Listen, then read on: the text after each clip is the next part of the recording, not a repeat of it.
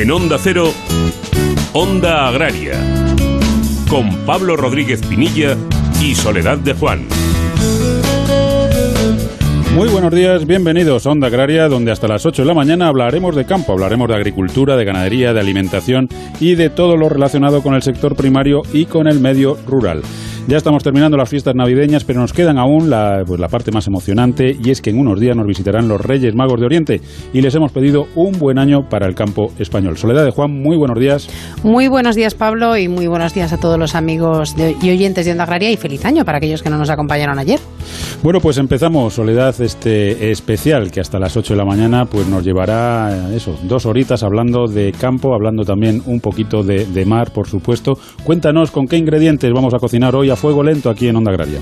Bueno, pues vamos a empezar eh, en nuestra aula agraria conociendo los nuevos cortes en Cordero Recental, con la ayuda, como no podía ser de otra manera, de Juan Carlos Martínez desde el blog Todo Carne. Vamos a repasar, estamos repasando estos días un poco cómo ha sido el año 2020 para distintos sectores y hoy queremos poner el acento también en el sector del regadío, tan importante en la agricultura española. Nos acompañará el presidente de FENACORE, que es Andrés del Campo. La revista Ganadería, una revista a la que tenemos muchísimo cariño, todas las personas del sector, cumple 20 años y nos acompañará Jesús López Colmenarejo, director ejecutivo de Editorial Agrícola. Vamos a conocer la historia de las latas de conserva con nuestro historiador de referencia de cabecera, Ignacio Rodríguez. Vamos a ver también con José Manuel de las Heras, que es el coordinador estatal de Unión de Uniones, pues el balance del año 2020 en el campo español.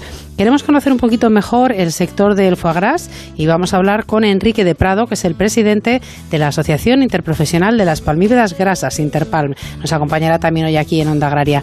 Vamos a hablar también de seguros agrarios con Ignacio Machetti, presidente de Agroseguro, con quien queremos pues lo mismo, hacer un balance de este año 2020 que acabamos de terminar hace unos días y los retos y las expectativas para el año que acabamos de empezar, 2021.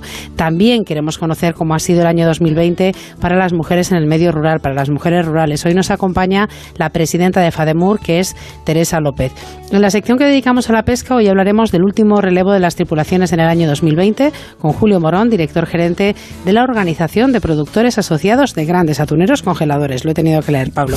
Y terminaremos hablando con Jorge Ron del tiempo. Ya sabes que estamos hablando y hablábamos ayer con él del cambio climático, que ya está aquí encima de nuestras mesas y que afecta y mucho a nuestra agricultura y a nuestra ganadería. Bueno, pues si cuando tenemos una horita por delante tenemos mucho trabajo, imagínate hoy que tenemos dos por delante. Así que recordamos muy rápidamente cómo contactar con nosotros a través del correo electrónico ondaagraria.onda0.es o enviando sus cartas a Onda Cero Radio al programa Onda Agraria, calle Fuerteventura número 12, en San Sebastián de los Reyes, en Madrid, con el código postal 28703. Y por supuesto también nos pueden localizar a través de las redes sociales en Twitter, arroba Onda Agraria y en LinkedIn. Soledad, y ahora si te parece, comenzamos este último especial de Onda Agraria aquí en estas Navidades.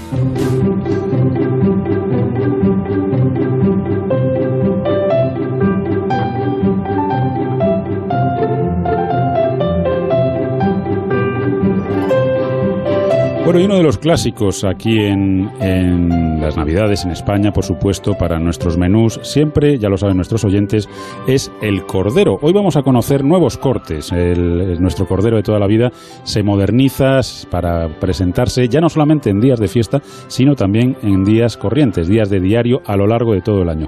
Y por supuesto, para conocer estos nuevos cortes en cordero, concretamente en cordero recental, tenemos con nosotros a Juan Carlos Martínez desde el blog todocarne.es. Juan Carlos, muy buenos días, feliz año otra vez. Eh, buenos días, Pablo. Buenos días, Soledad. Muy buenos días. Bueno, Juan Carlos, hablamos de, de nuevos cortes de en, en, Cordero Recental. Eh, ¿Cuáles son esos cortes? Pues mira, tenemos que hacer un inciso y es que es verdad que el Cordero Recental, y más en las fiestas que estamos y en las que nos quedan todavía por, por, por festejar, eh, tenemos que eh, pensar en el Cordero Recental más. Y para ello, lo que, lo que ha presentado Pablo, vamos a presentar una, una serie de cortes más pequeños eh, que van a ser ideales para, para cocinar más rápido y, y más fácil. Uh -huh. Y vamos a empezar con un osobuco, que no es otra cosa que el filete de pierna de unos 200 gramos. Este corte, eh, lo bueno que tiene es que tiene magro y aparte tiene hueso, con lo cual a, a la hora de hacerlo al horno o en brasa, eh, con el colágeno que contiene, pues va a salir espectacular. Bueno, pues la verdad que tiene muy buena muy buena pinta. ¿Se, se toma simplemente a la brasa o, se puede cocinar algún tipo tipo caldereta o, es no al horno? Al horno, ¿no? Al horno, sí. Y es un corte que siempre se había hecho con el vacuno y es verdad que, en el cordero era no impensable, pero era difícil de, imaginártelo. Y es verdad que con la pierna, ya te digo, con, ese tamaño de 200 gramos queda un, un plato bastante bastante bonito de presencia. Y vamos, y ni decir tiene el sabor que tiene, porque si es que en este en este corte hay que tener en cuenta una cosa, que hay que dejarlo al punto para que salga jugoso, porque la pierna es una pieza que tiene poquita o casi ninguna grasa de infiltración y entonces tenemos que dejarlo en su punto óptimo. Sí, pues si no se queda demasiado demasiado seco, ¿no? Como dirían mis hijos, se hace bola, ¿no? Sería, un, problema. Pues mira, Pablo, para tus hijos, con el mismo subuco, vamos a presentar unos medallones que vamos a partir el filete un poquito más fino, bastante más fino, a unos 50 gramos, y que hecho a la plancha o en sartén van a quedar riquísimos. Pues tiene, muy, muy buena pinta. ¿Qué más, ¿Qué más cortes nos presentas, Juan Carlos? Pues mira, eh, de la pierna ya nos quedaría el garrón, eh, que este corte no lo vamos a presentar en filete porque eh, es idóneo para hacer con el hueso que tiene con el colágeno al horno en y sería una porción de 350 gramos que es ideal para, para presentar por persona. ¿Y este garrón se filetearía o no? No, ese no por lo mismo, porque al tener eh, mucho eh, músculo y mucho tejido conjuntivo se encogería mucho y entonces al horno sería lo ideal para cocinar entero. Bueno, eh, tradicionalmente del cordero, Juan Carlos, se habla de lo que son las piernas, la paletilla y lo que es todo el chuletero, por supuesto. ¿También del chuletero podemos sacar nuevos cortes?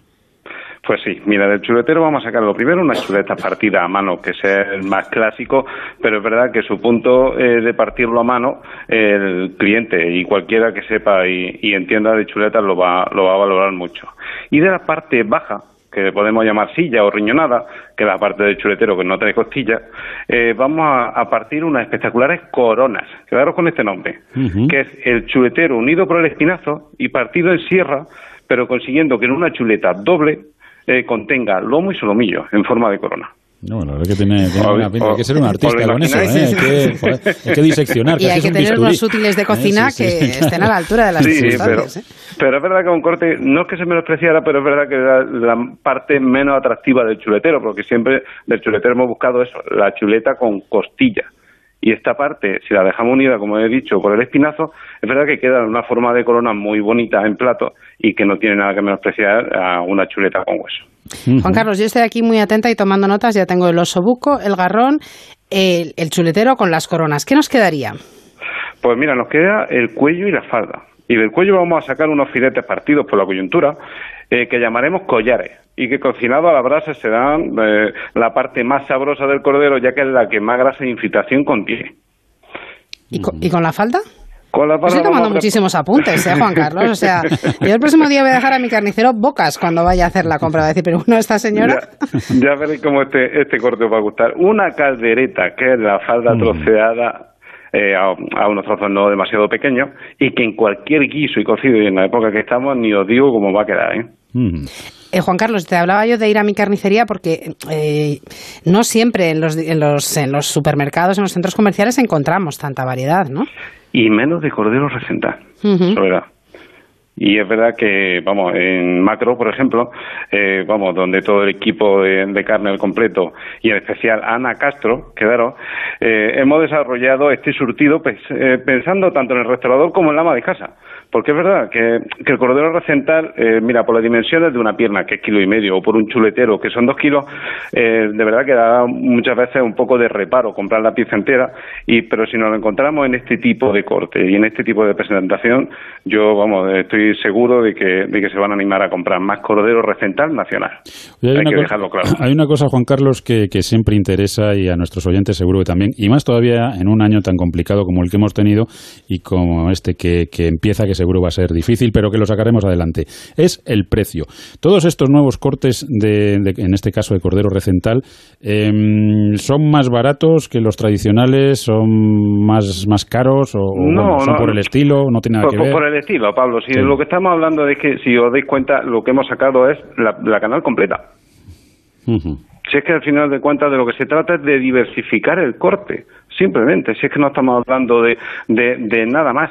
Si es que al final estamos metiendo palerillas, estamos metiendo piernas, estamos metiendo chuletero, cuello, falda. Si es que nos falta nada más que la cabeza. la verdad es que sí. De la canal. Bueno, pues como resumen, Juan Carlos, aunque nos lo has ido diciendo más o menos eh, según nos hablabas de cada uno de estos cortes, dinos eh, cómo es mejor cocinar los, los cortes de los que hemos hablado hoy, ya para, para tenerlo bien clarito. Pues mirad, al horno eh, los subucos y el garrón. A la brasa los collares, que hemos dicho que son el cuello partido, eh, las chuletas de palo y las coronas, perdona, sí, y las coronas. Y a la plancha o sartén, también las chuletas de palo, las coronas y los medallones. Y en el cocido, como hemos dicho, la caldereta y también podemos utilizar la corona troceada que nos va a dar un poquito más de carne. Bueno, pues ya saben todos nuestros oyentes, 2021 ya puede ser un buen año para ir incorporando estos cortes y, bueno, pues incorporar el cordero a nuestro día a día, no solamente, como decíamos al principio, en, días de, fiesta. Juan Carlos, ahora sí que solamente nos queda una cosa y es que nos digas cuál va a ser la última publicación o cuál ha sido la última publicación en, tu blog. Cuéntanos. Pues mirad, eh, vamos a hablar del cerdo y su antecesor, el jabalí donde voy a contar la historia del origen de, la domesticación del cerdo blanco y en cada una de las partes del mundo y la relación que hay entre ellas. Que es verdad que, que es un, eh, vamos, es un animal que lo tenemos bastante aprecio en España, pero no conocemos su origen y de dónde y de dónde procede. Y que además es un animal global. En todas partes hay, hay un cerdo o algo, algo que se le que se le parezca. Eso. Correcto. Bueno, Juan Carlos, pues como siempre, muchísimas gracias por, por tus explicaciones. Eh, que hemos anotado perfectamente y que te traigan muchas cosas los Reyes Magos. Igualmente, y a todos nuestros oyentes también. Un abrazo. Pablo Rodríguez Pinilla y Soledad de Juan, Onda Agraria.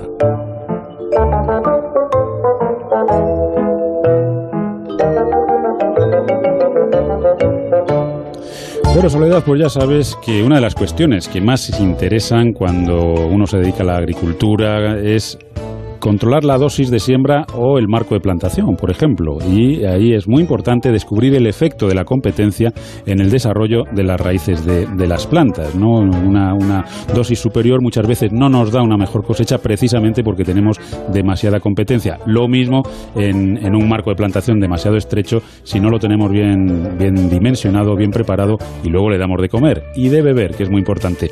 Pero bueno, se ha descubierto el efecto de la competencia en el desarrollo de las raíces de las plantas. Cuéntanos. Pues sí, importante, ya que conocer la competencia entre plantas ayuda a mejorar la producción agrícola y predecir los efectos del cambio climático.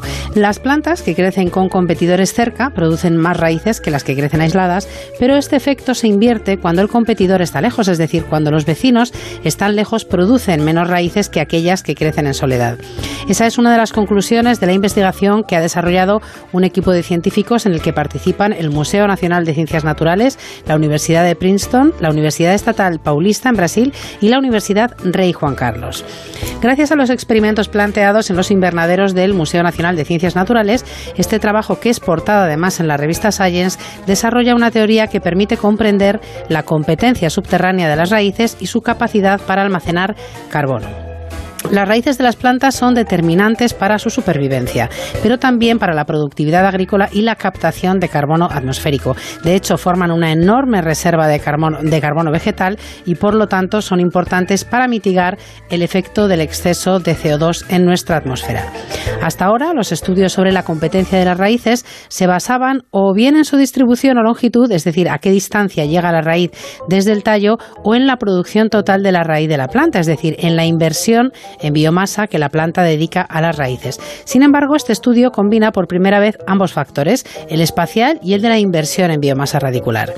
Con esta investigación teórica y experimental que han desarrollado con plantas diquindillas, Capsicum anum, han confirmado que ante la presencia de otras plantas incrementa la densidad del desarrollo radicular cerca del tallo y a la vez disminuye cuando se acerca a su competidor. Bueno, pues muy interesante y sobre todo, Soledad, yo quiero en este principio de 2021 dejar clarísimo lo importante que es el papel de la investigación en el campo, en la agroalimentación. ¿no? Yo creo que, que tenemos que realmente valorar el trabajo de todos nuestros científicos, de todas nuestras universidades, de todos esos centros de investigación que trabajan, que muchas veces hacen una labor un poco oscura, que no se conoce, un poco gris, que, que es el día a día, pero que no, no salta a la opinión pública. Bueno, pues aquí en Onda Agraria, desde luego, reconocemos ese, ese trabajo, lo valoramos y pedimos, ya puestos a pedir, más dinero para todos esos equipos de investigación que la verdad es que lo necesitan. Y además tenemos que agradecerles a todos esos centros, Pablo, que están haciendo un importante esfuerzo por comunicar y por divulgar y que nos hace a nosotros también el trabajo mucho más fácil, porque es verdad que hacía unos años que costaba eh, conocer en qué investigaciones estaban trabajando, pero ahora la verdad es que nos lo ponen muy fácil, lo comunican y nosotros somos capaces de hacerlo llegar a todos. Bueno, pues dicho eso, enhorabuena a todos estos centros, estas universidades, todos los científicos que están trabajando para el sector agroalimentario. Onda Agraria, Onda Cero.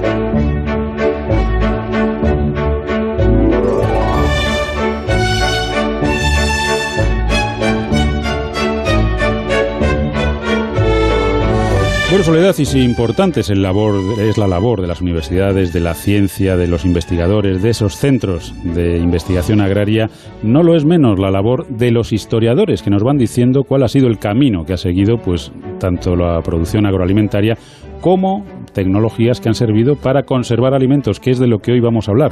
Hoy vamos a hablar de la historia de la lata de conservas y, por supuesto, lo vamos a hacer con nuestro historiador de referencia, Nacho Rodríguez. Nacho, muy buenos días, bienvenido a Onda Agraria. Buenos días, Pablo. Bueno, en primer lugar, feliz año. Yo me imagino que, que, en la historia esto de los años es importante, así que hay que felicitar el año para empezar con igualmente, buen pie, ¿no? Igualmente, Bueno, Nacho, hoy empezamos eh, a hablar de, del origen de la lata de conservas. Cuéntanos cuál es este, cuál es, cuál es su origen. Bueno, pues mira, el, las conservas de alimentos tienen, como muchos otros inventos, pues un origen militar. Y el origen de, concreto de, de la lata es, es muy curioso. Napoleón Bonaparte eh, luchaba en 1795 contra los, las tropas austriacas en el norte de Italia. Y como siempre solía pasar, pues avanzaba demasiado deprisa. Eh, y tuvo en las líneas pues un problema serio de, suministro de víveres, porque claro, las tropas eh, se alimentaban muchas veces de lo que podían por el terreno y si no encontraban, pues venía era un auténtico problema. Las tropas de Napoleón comían, pues bueno, mal, mal porque era una dieta muy poco equilibrada. Comían pan, carne, arroz y sobre todo mucho alcohol. Alcohol no faltaba. A veces, bueno, para, para, para poder a, abastecerse a, al soldado se le, se le daba, eh, llevaba encima de su mochila comida para cuatro días, pero en el frente, como te he dicho antes, era, era, era muy complicado. Y como decía Napoleón, bueno, pues el ejército marcha, marcha sobre el estómago.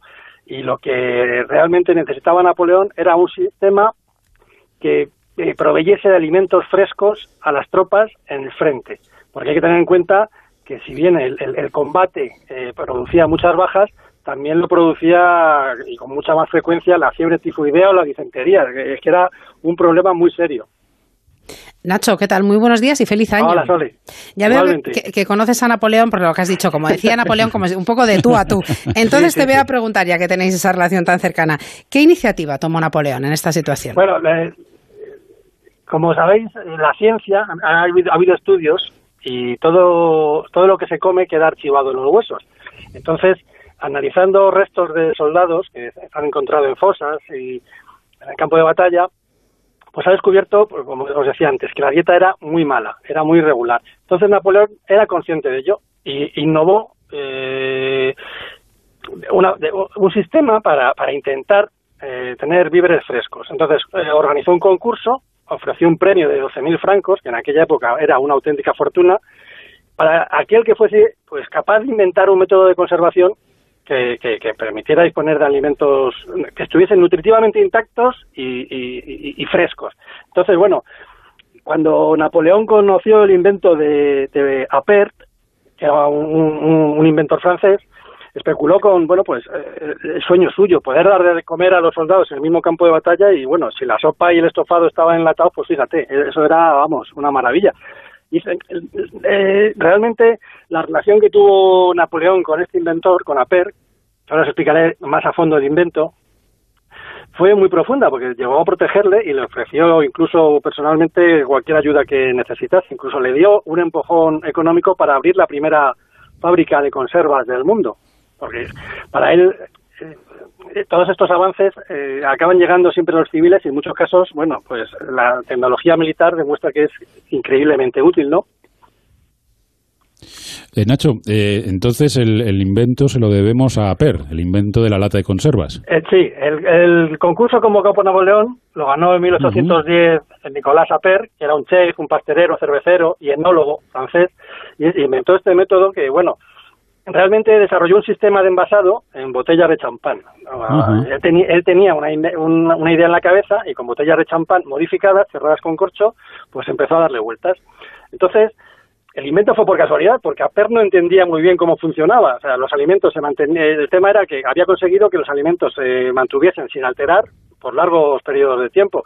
Entonces, bueno, eh, las muestras las envió a la Marina Francesa y fue un auténtico, fue un, auténtico éxito. Incluso, bueno, ya por lo menos varió un poco la dieta, porque en el mar no, comían más que ahumados, salados y, y algún que otro, algún que otro fermentado. Eh, él abrió una fábrica eh, que realmente le arruinó porque se tiró 14 años probando probando el sistema con los alimentos pero no no no acabó de dar no acabó de dar con el sistema y luego se, les adelantaron los, los franceses yo me imagino, Nacho, que todo esto llevaría a un proceso em, de, perfeccionamiento del, sistema de, envasado y de toda esa conserva. las primeras conservas que llevaban en la mochila los soldados de Napoleón, ¿cómo eran? Bueno, pues realmente las primeras conservas iban envasadas en botellas de, vidrio grueso. El ejército francés empezó a suministrar estas conservas para los soldados y el proceso era pues era muy lento porque había que envasar los alimentos incluso más lento que los medios de transporte. El problema venía sobre todo por el envase, porque eran tarros de cristal con un tapón de corcho y era un continente pues muy inestable porque en el campo de batalla el cristal, pues imagínate. Pero bueno, de todas formas, APER llegó a hacer ensayos, salieron bien, con, eh, haciendo conservas con carne, con huevos, con verduras, pues, incluso llegó a hacer platos preparados, un menú del día. Llegó incluso a, a cocinar una oveja y meterla en una botella. O sea, tú imagínate que en aquella época era un auténtico, un auténtico logro. El proceso de envasado, bueno, pues era, realmente era un proceso de esterilización con calor. Con calor descubrió que los alimentos se mantenían frescos durante largo tiempo y si se sellaban herméticamente, era, bueno, pues empleando un sistema, un procedimiento similar al baño María, pues eh, consiguió que el calor, que tiene la, la cualidad no solo de cambiar las partes constitutivas de los productos animales y vegetales, sino también de destruir o de, o de, proteger a los productos de la, de la descomposición. Y si encima eh, consiguió, como lo hizo, privar del aire, pues generaba un efecto de preservación impresionante. Bueno, y además es que, eh, a ver, este, este, este invento o descubrimiento, como la queramos llamar, es importantísimo para toda la sociedad, porque el poder conservar los alimentos es uno de los mayores avances de, de nuestra sociedad. Exactamente, exactamente. Ahora no, lo, ahora no nos damos cuenta, pero realmente eh, fue, fue muy importante. Realmente dejó abierto lo que es el campo de las, de las conservas, porque él empezó a envasar en cristal, hizo ensayos en hojalata, pero el problema es que la hojalata francesa era muy mala. Entonces los ingleses, eh, como suelen hacer, tomaron nota y, claro, el, el invento y el producto lo bordaron, ¿no? ¿Y cómo se produce ese cambio eh, a la lata de conservas que bueno que tenemos ahora mismo, que creí, conocemos Creí que ibas a preguntar cómo metió la oveja en la botella. Supongo que echa, echa albondiguillas, porque si no... para, eso, necesitamos tres programas, claro, es muy largo. Es que además los franceses son capaces de eso. Sí, sí, sí. Bueno, pues ahora que empieza 2021, pues está garantizado que por lo menos tres veces más tendremos a, Ignacio Rodríguez, a Nacho, aquí hablándonos de cómo metió este señor la oveja en la, en la botella de conserva. Pero lo que sí es interesante interesante saber es cuándo se produce realmente el cambio a, lo que es la lata de conserva que hoy conocemos. Bueno, pues ah, realmente el cambio viene, la fábrica que había construido con el dinero del premio, el pobre Aper, pues la incendiaron. En 1814 los soldados aliados, al invadir Francia, lo primero que hicieron fue incendiar la, fábrica de conservas. Entonces, al acabar las, las guerras napoleónicas, el proceso, que realmente, como os he dicho antes, era, era basado en el baño María, era tan sencillo que, y tan simple que, bueno, pues se extendió rápidamente por Europa y se generalizó. Los soldados británicos encontraron las botellas de comida después de una lucha con las tropas de Napoleón y las enviaron a Londres. Entonces un científico llamado Peter Durán, bueno, pues adaptó y mejoró el, invento original. El éxito vino, bueno, pues en, 1810, porque se le ocurrió patentar el proceso y permitió lo que es la, como os comentaba antes, transformar las botellas de vidrio que con las que empezó Aper en frascos cilíndricos. Eran frascos cilíndricos de hierro forjado o acero bañado en, estaño. Todo ello, bueno, pues ya sabes, se llevaba al, se al vacío. Entonces, las primeras, la, las primeras latas de conservas se fabrican en 1803 y, se, y se envasan alimentos para el ejército británico. El problema es que, bueno, que se soldaban con plomo y eran muy, eran muy tóxicas. De hecho, eh, aunque parece que este no fue el único motivo, el, plomo utilizado fue uno de los culpables de, la enfermedad y de la locura de la tristemente expedición perdida en el Ártico. Eh, habréis oído hablar del barco este del terror y del sí, Sí, sí, sí, sí. Pues bueno, pues dos de los mejores barcos de la Royal Navy eh, británica zarparon en busca del paso noroeste y bueno, eh, buscando la ruta más rápida entre Europa y Asia y, no volvieron, pero no volvieron pero por, por, intoxicación, se cree que por intoxicación, ahora dicen que no, que murieron de hambre, no está muy claro todavía no se sabe todavía exactamente qué pasó. Eh, Nacho, y la lata hay que abrirla. ¿Cuándo, ¿cuándo y quién? No sabemos, no sé si sabes quién inventó el abrelatas. Bueno, la lata era listo también el que inventó claro, es, es, muy curioso tenía mucha la hambre, lata, tenía mucha hambre. la lata, la lata metálica es muy curioso, porque se inventó la lata, pero no se inventó el abrelatas. El invento del abrelatas es de 1858. Entonces, durante el tiempo, esos, esos 50 años que transcurrieron, pues la lata se abría pues con un martillo y un, y un cincel. O sea, eran, así de, eran así de cerrados. no, y claro, era, era muy peligroso porque te podías machacar un dedo, te podías cortar la mano, te podías... Las primeras latas, eh, bueno, pues tenían este, este problema. Las primeras latas eh, lo inventó Aper, eh, para abrir las conservas de Aper, pero cuando lo inventó realmente Esdras Warner, que fue quien lo patentó. Entonces, eh, la mayoría de nosotros, el que, el que utilizamos fue inventado en 1870 por William Leland, que es bueno un diseño original de, este, de la ruedecita esta que da vueltas al borde de la lata y, va abriendo. Y luego, bueno, el famoso, que todos tenemos alguno rodando por casa, el famoso explorador, que es un invento que yo no lo sabía, pero fui a ver una exposición y me encontré que era uno de los inventos españoles del siglo el abrelatas explorador que venía con un, con un hombrecito, con un sombrerito pintado en, la, en, en, una, en una de las caras del abrelatas. Pues que sepáis que eso es uno de los inventos eh, españoles junto con el chupachus, el futbolín, la fregona. ¿eh? Sí, sí, somos, somos peculiares. Y desde luego, ¿qué de hambre habrá quitado ese, ese, ese explorador ¿no? que, que ha, permitido abrir tantísimas latas de conserva? Bueno, Ignacio, pues eh, hasta aquí el repaso que hemos hecho hoy, esa, esa lección que nos has dado sobre la historia de la lata de conserva que tanta importancia ha tenido en la agroalimentación y que sigue teniendo, por supuesto, porque es una de las formas principales de conservar determinados alimentos. Seguiremos dándole vueltas a cómo meter la oveja en una botella, pero vamos, de todas formas, hablaremos más adelante, seguro, en 2021 en muchas otras ocasiones. Eh, Nacho, muchísimas gracias por habernos acompañado. Lo dicho, feliz año y hasta otro día en el que seguiremos repasando esa historia de la agroalimentación mundial. Muy bien, un abrazo. Un abrazo. Como los reyes en Galilea nosotros, Soledad, ahora nos vamos a tomar un respiro, vamos a tomarnos un cafetito que ese no viene en lata, una figurita de mazapán que tampoco viene en lata, escuchamos un villancico y ahora en un momentito pues venimos, volvemos aquí en Onda Agraria, ya saben, hasta las 8 de la mañana les acompañamos hablando de campo y también de mar.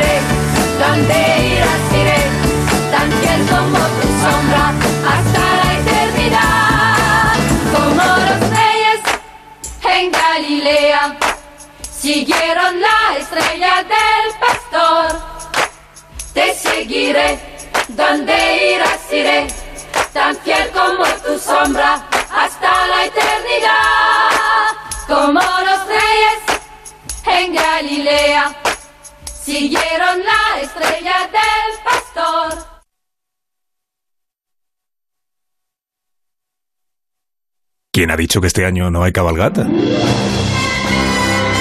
El mayor despliegue de medios de la historia de la radio. Unidades móviles motorizadas, un helicóptero, conexiones con los coches de los directores de equipo. Yo a Melchor lo veo muy entero, Carlos. El testimonio de los protagonistas Unos walkie-talkies de 8 y kilómetros. Roberto Brasero subido a un globo. ¡Madre mía! Vive con Onda Cero una cabalgata de reyes nunca antes vista. Con los mejores reporteros cubriendo cada metro del recorrido. Julia Otero, Hoy 100 metros por delante de la primera de las carrozas. Juan Ramón Lucas, ¡Esto, brujuleño! José Ramón de la Morena, sabes lo bonito que está siendo. Jaime Cantizano, super trailer de, de Onda Cero. Elena Gijón, Otra carroza. Juan Diego Guerrero, Como si lo estuvieras viendo. Antonio Esteba Hay carrozas flotantes. y Javier Ruiz Taboada. sabes qué vistas tengo. Y el análisis de Rubén Amón, Marta García Ayer y Rafa La Torre. Concluyo que es mi trabajo. Este año la cabalgata te la regala Onda Cero. Y también le he pedido que no haya coronavirus. El martes a las 6 de la tarde, las 5 en Canarias, con Carlos Alsina. ¿Alsina por la tarde? Qué raro, ¿no? Noticias fin de semana. Juan Diego Guerrero te cuenta la actualidad de una forma ecuánime, clara y directa. Y ahora les hablamos de una operación muy importante. Es una operación que toma nombre de una diosa romana y que acaba de comenzar. Es fundamental porque los agentes del Cuerpo Nacional de Policía que se suman a ella combaten posibles amenazas en nuestras fronteras. Alfonso, hablemos de libros. Los que están hoy en la cuesta de Moyano, en la capital de España, firmando ejemplares para fomentar la vuelta, si es que alguna vez nos hemos marchado, en la lectura de los libros. Cada día hay que leer más. Nos, lo nos aproximamos a Bruselas, donde sigue celebrándose un Consejo Europeo Extraordinario presencial que va para largo. Para estar siempre bien informado, Noticias fin de semana. Con Juan Diego Guerrero. Sábados y domingos a las 7 de la mañana y a las 2 de la tarde. Y siempre que quieras, en la app y en la web de Onda Cero. Te mereces esta radio. Onda Cero. Tu radio. ¿Cómo suena Madrid? ¿De qué hablan los madrileños? Pepa Gea te lo cuenta. Hablamos de esos vecinos y empezamos en la calle viendo cómo se circula. Empieza esta- el nuevo año hídrico. Podemos contarlos a los oyentes de Onda Cero famosa del mundo entero que estamos 12 puntos mejor que hace un año. Lo más destacado que nos está dejando la actualidad informativa en la Comunidad de Madrid con la gran Paloma de Prada. En el conjunto de restricciones que publica Feliz José Casillas, ¿qué tal? Con suspense. ¿Qué ha pasado ahora? Pero si es que estamos todo el día con suspense. por- Los nuevos tiempos que hacen un partido amistoso que no se puede saber nada, que nadie puede entrar, que no se puede Claro, el contar. único nada, momento donde podemos estar sin mascarillas cuando estamos aquí en el estudio haciendo radio, muy separados. O llega aquí el artista del grano yaque y en vez de ponerse los cascos se pone la mascarilla y aparta los cascos. Más de uno Madrid. De lunes a viernes a las 12 y media de la mañana con Pepa Gea. Te mereces esta radio. Onda Cero. Tu radio. Este domingo desde las 3 de la tarde, más fútbol, más deporte, más Radio Estadio. Todos los encuentros de la jornada de primera y segunda con especial atención a dos visitas de los grandes, Alavés Atlético de Madrid y Huesca Barcelona. Además, Athletic de Bilbao Elche, Eibar Granada y Real Sociedad Osasuna. Con la mejor información de los partidos de segunda división y de la Liga Endesa de Baloncesto. Este domingo a partir de las 3 de la tarde, más Radio Estadio. Con Antonio Esteba y Javier Ruiz Taboada. Te mereces esta radio. Onda Cero. Tu radio. Pablo Rodríguez Pinilla y Soledad de Juan. Onda Agraria.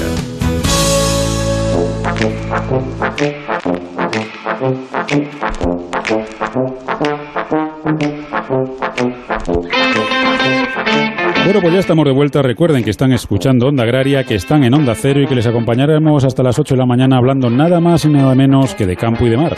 Y recuerden también que pueden hacer Onda Agraria con nosotros escribiéndonos a ondaagraria.es y también a través de las redes sociales en Twitter y en LinkedIn hay que buscar Onda Agraria. Si necesitan escuchar el programa en cualquier otro momento, lo tienen también muy muy sencillo.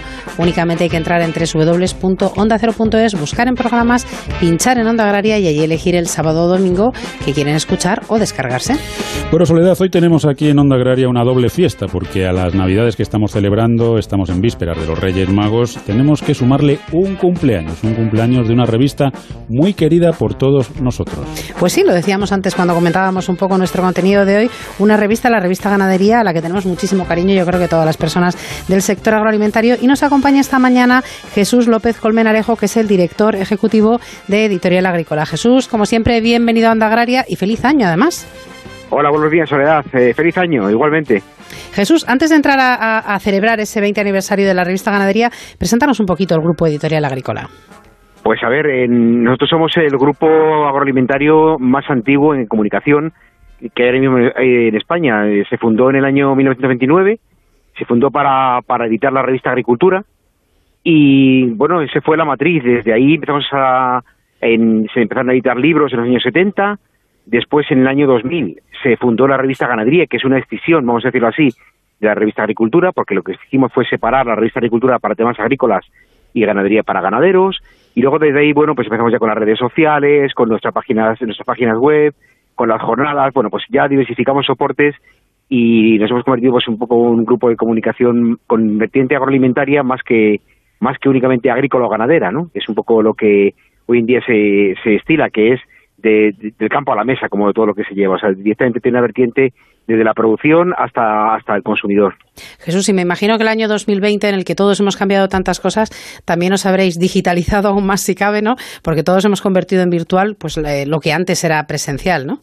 Sí, sí, además este año nosotros hemos estado muy activos en eh, nuestras tertulias agrícola café, eh, que, que siempre hemos hecho físicamente, pues las hemos convertido a digitales, ¿no? Entonces este año pues hemos, eh, hemos estado calculando entre los compañeros de la editorial y hemos organizado unas 20 tertulias, tanto propias como para, para asociaciones y empresas del sector, ¿no? que muchas veces requerían eventos propios y han confiado en nosotros para, para hacerlos, pues gente como Data Agri o gente como, como ANIADE, como los ingenieros agrónomos del Estado, o, o por ejemplo eh, grupos deportivos como Bacusos, pues hemos hecho para ellos eh, también todos los eventos virtuales, aparte de nuestros agrícolas cafés, que son tertulias propias de, pues hablando sobre el tema de, de la, de la PAC o de la granja a la mesa, diferentes eventos. Sí, este año ha sido para nosotros un año muy virtual, muy virtual. Eh, ¿Qué tal Jesús? Muy buenos días y feliz año. Hola, buenos días, Pablo. Feliz año. Bueno, Jesús, estoy aquí pensando, desde luego, lleváis desde 1929. Dentro de poco tendremos otra celebración que será los 100 años de Editorial Agrícola, pero hoy estamos con Revista Ganadería. Eh, Jesús, ¿qué tiene el papel que, que, todos, o por lo menos casi todos los grupos editoriales mantienen sus ediciones en, en, papel, aunque, bueno, pues tengan más tirón a lo mejor ahora ya las, las ediciones digitales o todo, todo lo que es el correo electrónico, todo lo que es Internet? Mm. Bueno, a ver, yo siempre hago una lectura doble en ese sentido. Una, por un lado, que nuestro sector es un sector más tranquilo, más tradicional. Eh, somos así. No somos un sector eh, ni que subimos demasiado rápido ni bajamos demasiado rápido. Siempre vamos eh, poco, somos más, más prudentes, ¿no? Entonces, claro, eh, cambiar de soporte cuando hemos estado muchos años con un soporte en papel, como digo siempre, yo el día que el día que el ABC o, o la razón eh, quiten su edición de papel, entonces me plantearé que la revista Agricultura o la revista Ganadería dejen, dejen el papel, ¿no? Eso por un lado. Y por otro lado también creo en, en las diferentes periodicidades. Eh, las noticias hoy en día inmediatas, las noticias diarias e incluso semanales, no tiene mucho sentido que sean en papel. Antes no había más remedio. Pero hoy en día todo eso lo llevamos nosotros digitalmente ya. Pero los artículos un poco más de análisis, artículos que te tiras un ratito para leerlos, que quieres saber un poco cómo está el sector, o cómo, o si hablas del Brexit, o con diferentes puntos de vista, o hablas de, de la cadena alimentaria, eso que requiere un tiempo y un análisis y una extensión, en un formato digital es un poquito más complicado y a lo mejor es más cómodo coger tu revista en papel y ojeártela con un poquito de tranquilidad, ¿no? Entonces, yo creo que son dos vertientes. Nuestra forma de ser más tradicional como sector agroalimentario y también la periodicidad, que no lo mismo artículos cortos que artículos largos. Es un poco la, la clave. Tenemos que conseguir que, que la revista Ganadería, en este caso, llegue a las peluquerías, a- llegue también a, la- a los dentistas, llegue a todos esos sitios donde es tradicional tener esas ediciones en, en papel. Jesús, 20 años dan para mucho. eh, seguro que ha habido momentos buenos, momentos regulares y momentos malos. Eh, así, a bote pronto, dinos eh, de lo que tú te acuerdes, cuál ha sido el momento más complicado que habéis vivido y cuál ha sido el momento más feliz que habéis vivido. Uf, pues no es fácil la pregunta, ¿eh? A ver, es que tampoco, fíjate que son 20 años, hay mucha, ha habido muchas cosas, pero momentos eh, muy, muy, muy malos, pues es que no recuerdo ahora mismo, o ni siquiera te decir muy, muy, muy buenos. Hemos tenido buenos momentos, por ejemplo, ahora acabamos de celebrarlo el 20 aniversario, hemos hecho una tertulia virtual muy interesante.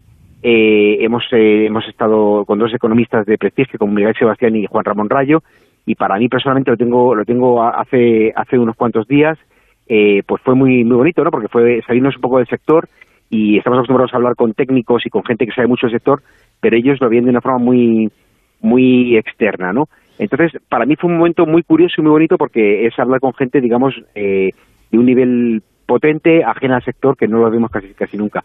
Momentos malos, pues a lo mejor eh, momentos en los que no salen las cosas, en los que en los que tenemos una revista a lo mejor que pues que sale sale tarde porque tenemos un problema técnico. No se me ocurre, si no se me vienen a la mente grandes grandes problemas, ¿no? Eh, quizá pues eso eh, algún fallo de edición que pueda haber habido pero afortunadamente no hemos tenido momentos ni dramáticos ni, ni demasiado ni demasiado somos, somos gente tranquila debe ser eso Bueno, no, eso, eso es bueno y sobre todo si no ha habido, pues, pues sí, es bueno, es que, es que funcionan las cosas. Eh, Jesús, ¿qué, qué objetivos o qué, qué retos os fijáis para los próximos años, empezando por este 2021, que todos hemos cogido con tantísima ilusión para la revista Ganadería y para el grupo, ¿no? En un momento en el que el sector agroalimentario, yo creo que este año 2020, pues ha recibido reconocimiento por parte de la sociedad, por, bueno, por el increíble trabajo que ha desarrollado y por otro lado, pues un sector muy desconocido y cada vez más alejado de- del medio ur- urbano. Eh, como grupo de comunicación, ¿qué, ¿qué deberes os habéis puesto para estos próximos años? Pues, eh, a ver, nosotros eh, a nivel interno nos hemos propuesto, seguimos avanzando en nuestra estructuración, porque hemos crecido muy rápido, eh, hemos pasado de, de ser muy tradicionales, eh, hace, digamos que de los 92 años que tiene la editorial, eh, los últimos 10 han sido, han sido de un crecimiento muy, muy grande. Entonces, cuando crece muy rápidamente, muchas veces te falta organización, ¿no? Pues vas creciendo, abres ramas, como he comentado antes, y entonces, para mí, eh, a corto plazo, eh, lo primero es organizar, estructurar, como cualquier empresa del sector, ¿no? Que cualquier eh, explotación ganadera, pues cuando eh, pasas a lo mejor de tener 50 vacas a tener 200, pues tienes que poner orden, fijar procedimientos distintos y organizarte. Eso es lo primero que, tenemos a corto plazo. Eh, a medio plazo, a mí sí me gustaría profundizar en, en la visión, como decía antes, de cadena alimentaria. Eh, hemos sido muy agrícolas y muy ganaderos, pero hoy en día nos pasa también como el sector, somos un reflejo del sector. Y, y una de las claves que, que tenemos que hacer es seguir dejando de ver a los productos. A, no podemos ver, por ejemplo, si una granja de vacas de carne no, no, no, no puede ver eh, que un ganadero no puede pensar que su, que su trabajo acaba cuando el ganado sale de su finca. Tiene que pensar qué va a pasar con ese, esa, ese filete que se va a comer ese consumidor en su casa. ¿Por qué? Porque al final el margen y eh, si, si el consumidor deja de comer ese filete, a él le va a repercutir. Entonces, nosotros nos pasa igual. Vamos a avanzar en la visión de cadena alimentaria, hablando más de alimentos y de cómo se producen. Ahí tenemos nuestro proyecto Conocer, que lo conocéis muy bien, el proyecto Conocer la Agricultura y la Ganadería, que, que es, es una forma de explicar a los consumidores cómo se producen sus alimentos. Entonces, eh, para mí, a corto y medio plazo, el, el avanzar en, en la, en la visión de cadena alimentaria va a ser muy importante. Bueno, pues y luego, os- y luego, y luego, no, bueno, sí. el, el centenario que decíais, ¿no? Que, que son ocho años todavía que nos queda. Es, es- es poco y mucho tiempo a la vez. Sí, Eh, sí, sí, desde luego. No, pues mucho trabajo por hacer y os deseamos, Jesús, a todos, pues eh, muchísimos éxitos en el, en el presente y en el futuro. Y sobre todo que tengáis un año 2021 que sea estupendo, ¿vale?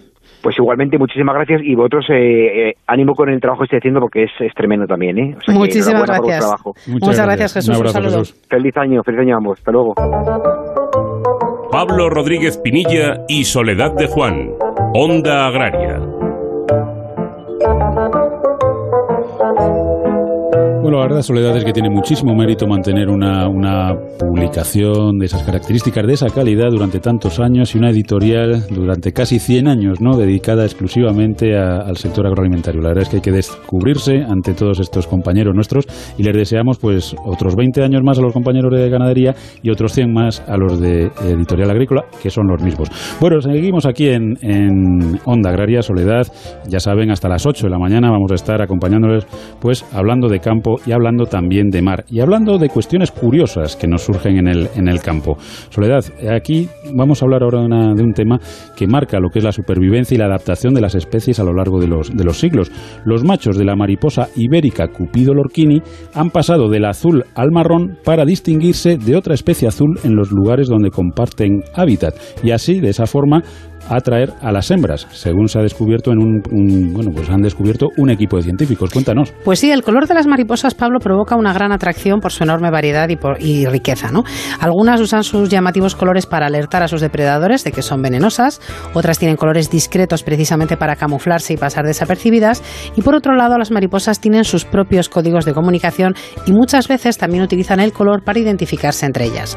Cuando en un mismo lugar coinciden dos especies de mariposas muy parecidas, ocasionalmente estas pueden hibridar, pero en por lo general la descendencia no será fértil. Por lo tanto, los individuos que acaban sobreviviendo y perpetuando la especie son aquellos que son capaces de identificar a sus iguales.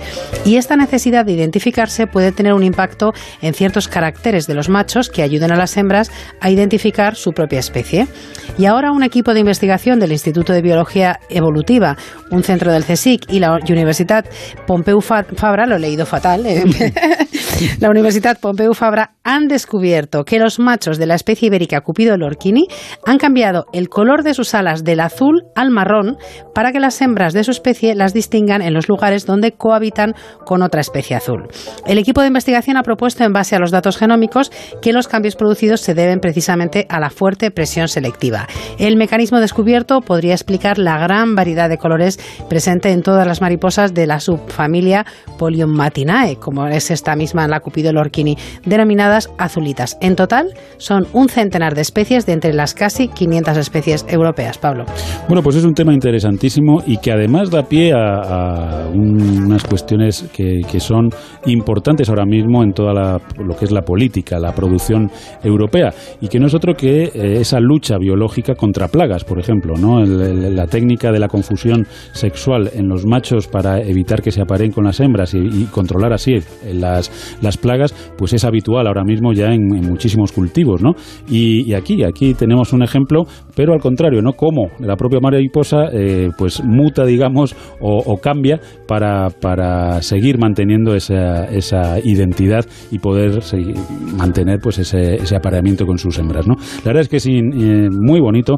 Volvemos a insistir, Soledad, importantísimo, fundamental, el trabajo de nuestros científicos para seguir conociendo cada día más toda la naturaleza y su pues, eh, evolución y su influencia en el sector agroalimentario. Onda Agraria. Onda Cero.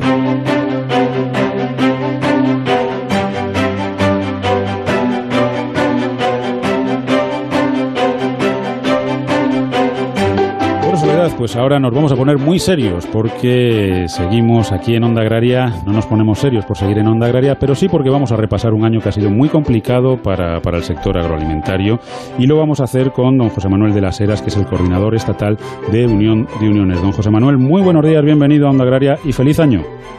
Hola, buenos días, eh, feliz año.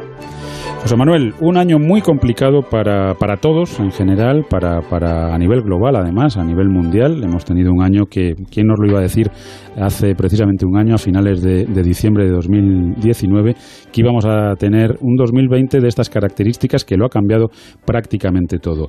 Para el sector agroalimentario español, José Manuel, eh, desde Unión de Uniones, ¿cómo ven que se ha comportado este 2020? Bueno, la verdad es que eh, yo creo que se puede definir el año como un año para, para olvidar y esperemos que este año que acaba de comenzar pues eh, cambie radicalmente, que poco a poco se vea ya la recuperación porque mm, peor eh, imposible. Y lo malo que ha sido el año en el conjunto para todo el mundo, pues así se refleja en la economía mm, de un sector que, bueno, al estar todo cerrado, pues ha sufrido, eh, pues en, sus propias carnes, una bajada de renta eh, muy tremenda, tanto en sectores agrícolas como ganaderos. Aparte de que mm, eh, encima no han acompañado los precios y eso hace que todavía haya sido mucho peor. José Manuel, ¿qué tal? Muy buenos días y, y feliz año. Te quería desear feliz año. Lo, lo, mismo, lo mismo para ti y todos los oyentes. Eh, José Manuel, un año muy complicado. El sector ha seguido al pie del cañón, ha estado trabajando, pero claro, es un sector también eh, muy dependiente del canal Oreja, que como bien nos decías, pues durante bastante tiempo ha estado cerrado y eso ha supuesto un problema para, para muchos sectores. ¿Cuáles son esos, esos subsectores dentro de, nuestro, de nuestra agricultura y ganadería que consideras que, que lo han pasado peor y que necesitan que les ayude ayudemos más aún si cabe. Pues mira, teniendo en cuenta que la radio el tiempo es limitado, casi hacerlo en plan telegráfico y en sectores agrarios destacar que el aceite ha seguido con la misma pauta de años anteriores, donde los precios no han repuntado para nada. Luego, por lo tanto, aquí entre los bajos precios y las, los vetos que hay eh, para las exportaciones, sobre todo derivado de lo que es Estados Unidos, y, y, bueno, pues una regulación que tiene que haber distinta en el sector hace que el sector del aceite, tanto la aceituna de verdeo como el aceite puro y duro, lo hayan pasado mal con unas bajadas de rentas. Y el vino, que es un, es un sector que fundamentalmente se consume en el canal eh, Oreca, pues te, bueno, la verdad es que aquí sí que es cierto que se metieron en torno a unos 90 millones de euros para lo que son eh, destilaciones y el plan de la vendimia en verde, pero destacar nada más un dato. España es el país que más eh, hectáreas tiene de viñedo en el mundo y ha puesto encima de la mesa 90 millones de euros frente a Francia, que está en la línea más o menos el segundo, junto con, con Italia, que ha puesto eh, insisto, Francia 170 millones de euros, que aún así hubieran sido insuficientes, pero eh, decimos que el sector lo, ha pasado muy mal y, bueno, pues ya veremos a ver cómo va evolucionando todo. En el mercado de los cereales, que ha sido un año donde las producciones no han sido malas, pero los precios han sido tremendos, eh, tremendamente bajos en la época de recolección, donde más menos en manos privadas se, se concentra entre un 30 y un 40% de la producción. Aquí los datos no son muy exactos, pero en torno a ese porcentaje y el resto lo hacen las cooperativas que afortunadamente ahora los precios están algo más altos. Y en el tema de frutas y hortalizas, por no irnos mucho más en sectores agrarios, pues decir que eh, solamente en aquellas producciones de fundamentalmente en fruta de hueso y la naranja que sí que tuvo un precio decente, eh, la verdad es que los precios estuvieron bajos y vino a rematar, eh, aparte de, del COVID-19, pues lo que es toda la, el, huracán eh, Gloria, que hizo verdaderos destrozos en productos, véase caqui, véase, bueno, todo tipo de, de frutas y hortalizas. Por lo tanto, para los sectores agrícolas, la verdad es que ha sido un año horrible y en los sectores ganaderos, pues mira, eh, Mm, habría que decir que qué sector le ha ido bien y podríamos destacar que el único que ha mantenido el tipo debido a las exportaciones de China ha sido el porcino, salvo eh, las excepciones del porcino ibérico, donde todos sus productos que se consumen mucho en el canal Oreca, pues ha habido un, una deficiencia de bajada y el subsector también de lo que es el, cochinillo, ¿no? Para lo que se cría para lechones. Luego, por lo demás, pues el, el caprino, fundamentalmente su gran consumo, tanto en Semana Santa como Navidades y demás, es el canal Oreca y este ha estado cerrado, ¿no? Y en el vacuno, el almacenamiento privado, pues para que nos hagamos una idea, por tener un dato, solamente el almacenamiento que se puso encima de la mesa para ayudar al sector, pues supuso un 0,5 de la producción del año 2019, que es algo muy irrisorio. Y luego también hubo bastante mm, almacenamiento en el tema del sector eh, lácteo, se, se, almacenaron bastantes quesos, todo ello hizo que al final la producción de leche bajase pero aquí tenemos que ser claros y a la vez contundentes.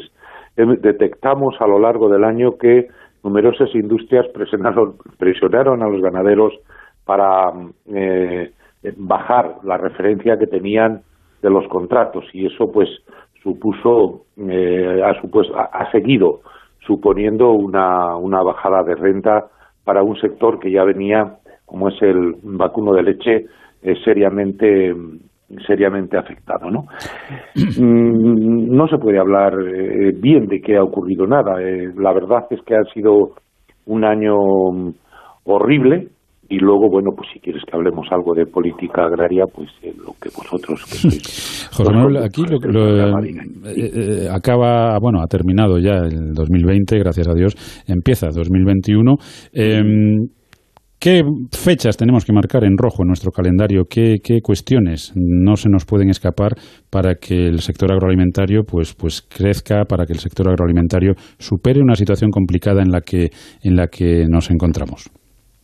A ver, el año 2021 va a ser clave porque eh, la nueva política agraria comunitaria va a entrar en vigor el 1 de enero del año 2023, pero lógicamente debe de estar prácticamente todo cerrado durante este año 2021 que entra. De, a ver, ¿cuáles serían las perspectivas de lo que hay que hacer fundamentalmente este año? Yo creo que tenemos que hacer un gran esfuerzo y forzar de una vez a que eh, se ha hecho un trabajo ingente a la hora de elaborar el plan estratégico nacional que no olvidemos que va a ser el Estado miembro con unas bases eh, que ponen del- desde, se ponen desde la Unión Europea quien va a tener que desarrollar la política agraria comunitaria. Por lo tanto, desde el Ministerio eh, va a ser clave a lo largo de este año la definición de la figura del agricultor genuino, porque ya no vamos a discutir si viene más dinero, que viene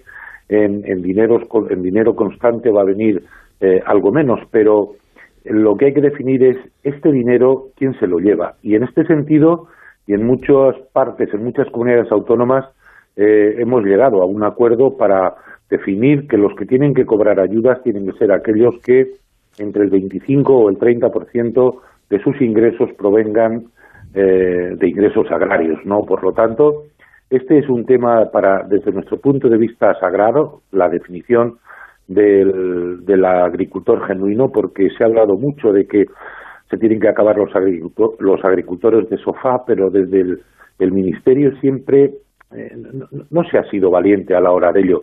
Y luego, claro, hay, que diseñar las políticas que en torno al Pacto Verde se van a hacer, decir que eh, mucho dinero del paquete de, de, la política agraria va a ir al Pacto Verde y tenemos que empezar, nosotros estamos siendo, eh, a a un riesgo de que nos llamen pesados, tenemos que reivindicar que se tiene que aplicar el, el principio de reciprocidad, porque este pacto verde va a encarecer nuestra forma de producir y mm, eh, porque bueno, pues porque se tiene que exigir así eh, para hacerlo mejor todos los trabajos eh, acorde con tratar de, de poner cada vez mejor el degenerado medio ambiente.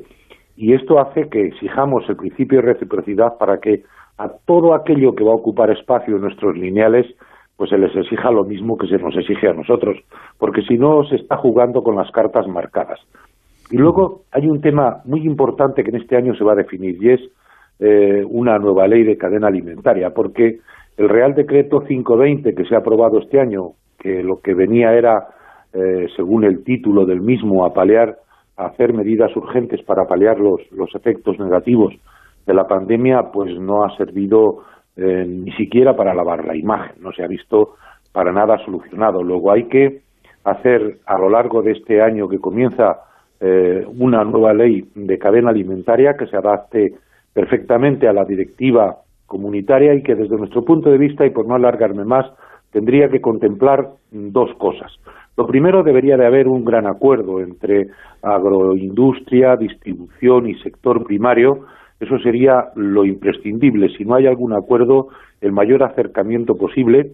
Y esta ley debería de definir lo que es una posición de dominio para que tenga una especial vigilancia aquel que tenga un porcentaje súper elevado en lo que es la, la distribución y, la agroindustria y que luego eh, haya mecanismos para analizar los costes de producción reales que conllevan el fijar unos precios justos donde todo el mundo tenga su margen lógico dentro de, de, de la, de la ley de cadena sin que encarezca por ello la cesta de la compra. Esto sería imprescindible. Y luego hay un tema político de primera magnitud, y con esto acabo, que son todos los que son mm, acuerdos internacionales. Nos preocupa el que no haya habido todavía un acuerdo con el Brexit. Gran Bretaña es el gran eh, importador de, de, vinos y de frutas y hortalizas de, mercados de, de, España, fundamentalmente. Y luego eh, sigue ahí eh, el veto ruso, sigue ahí las, los condicionantes de los acuerdos que por, por las ayudas que se dieron al Airbus Estados Unidos sigue haciendo y bueno pues eh, no nos queda otro remedio que empezar a clarificar todo este tipo de cosas y que políticamente se trabaje bien para que no sea siempre el sector agrario quien padezca eh, las penalizaciones políticas que hay por otros temas que no tienen que ver nada con la agricultura, pero que siempre nos afecta fundamentalmente a nosotros. Bueno, desde luego mucho trabajo por delante en este 2021, no solo para los productores, sino también para los políticos, para los gobernantes que tienen que ponerse las pilas para defender a un sector que desde luego ha demostrado que es estratégico. Muchos retos, pero también muchas oportunidades que seguro, seguro que nuestros productores saben aprovechar. José Manuel de las Heras, como siempre, muchas gracias por habernos acompañado. Lo dicho, feliz año y que, que le traigan muchas cosas los Reyes Magos. Feliz año, que nos traigan a todos eh, muchos Reyes Magos y sobre todo que se lleven muy lejos, muy lejos la pandemia. Desde luego que sí. Un abrazo. Un abrazo.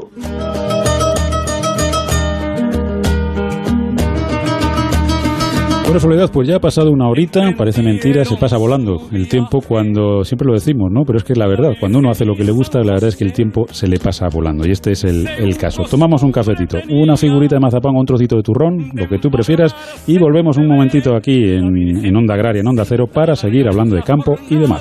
Vamos a ayudarla, vamos a ayudarla, que ya cansada entraron en la ciudad y fue para desconsuelo porque no encuentran posada estos pobres forasteros, pastores venir, pastores llegar y adorar al niño, adorar al niño que van a ser ya. San José, pídele admita aunque sea en un pajar, por estar la noche fría y no poder caminar. Pastores venir, pastores llegar y adorar al niño, adorar al niño que van a ser ya. Salieron de la ciudad, en los campos a recorrer porque un posadero infame no los quiere recoger. Hallaron refugio María y José en un pobre establo, en un pobre establo portal de Belén. A las doce menos cuarto, San José fue a buscar leña para abrigar a la Virgen porque de frío se hiela. Cuando San José encendió la luz, se encontró nacido, se encontró nacido al niño Jesús. San José llora de gozo y de esta suerte decía, cuando he merecido yo ser esposo de María pastores venir, pastores llegar y adorar al niño, adorar al niño que ha nacido ya. Onda Agraria, Onda Cero. Bendita Madre Victoria, gloria recién nacido, gloria a tu bendita Madre Victoria, gloria recién nacido, gloria.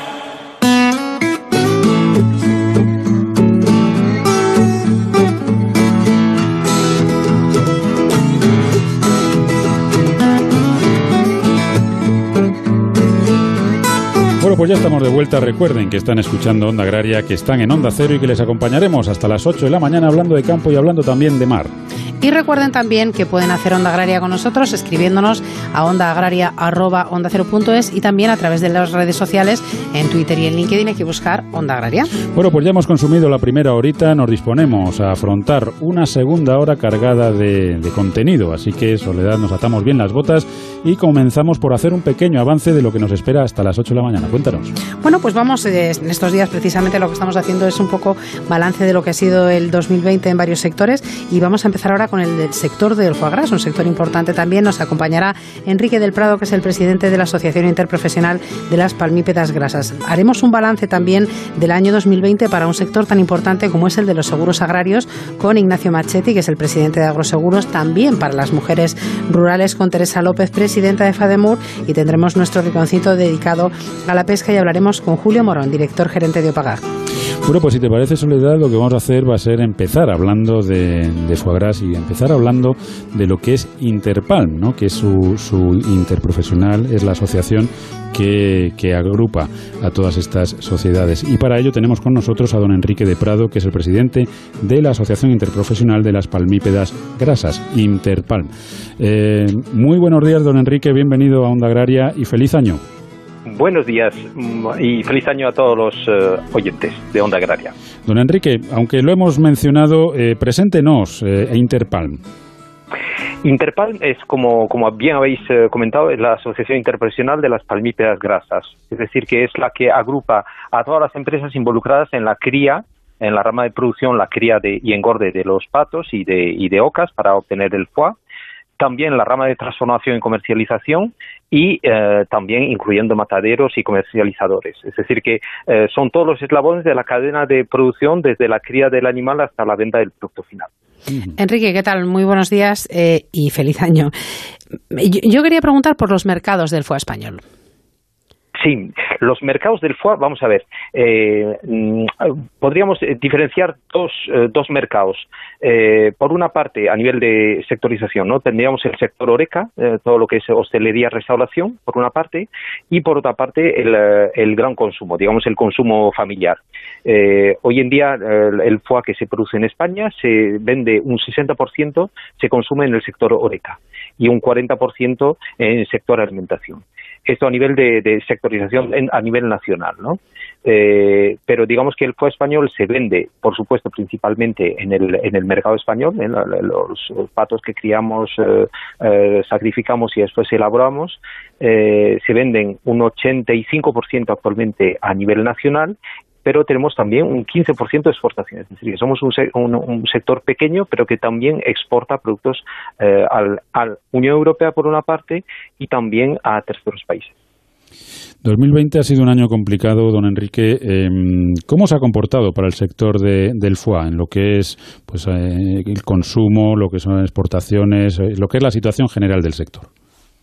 Vamos a ver, la, la, la, situación del sector no hemos, por supuesto, no hemos podido evitar tampoco el impacto del COVID, al igual que otros muchos sectores y otros muchos sectores del sector primario, eh, y sobre todo porque, os, como os comentaba, eh, el 60% de la venta se hace en el sector oreca y en restauración. Entonces, evidentemente, en la primera ola del COVID, eh, pues nos afectó bastante los tres meses de cierre y de confinamiento y de cierre, sobre todo de la restauración, nos hizo bastante, digamos, mermó muchísimo las ventas y eh, pues de nuevo a partir del mes de octubre cuando se volvieron a endurecer en la segunda ola eh, el, la vuelta al cierre de la restauración de la misma manera nos ha, nos ha afectado bastante. Es eh, lo, los restaurantes son nuestros clientes y, el, y, su cierre pues ha implicado más o menos eh, un impacto de una bajada de, de, ventas este año que estimamos más o menos hemos hecho una, una, una evaluación hace escasamente tres semanas eh, un 20% uh, habremos bajado las ventas en global un 20% este año, debido al, al, cierre de la restauración. Una situación desde luego complicada. ¿Qué objetivos eh, se marca Interpalm para el año 2021? ¿Qué acciones? Vamos a ver, nosotros teníamos un plan de acción ya marcado para este año y estamos trabajando. Lo que pasa es que es verdad que todos los avatares y todas las urgencias nos han, eh, digamos que nos han modificado un poco o ralentizado un poco el avance de los trabajos que estamos haciendo. Pero tenemos tres grupos técnicos eh, y uno de ellos, en el grupo técnico de ganadería, eh, estamos trabajando en la elaboración de un manual de bienestar animal.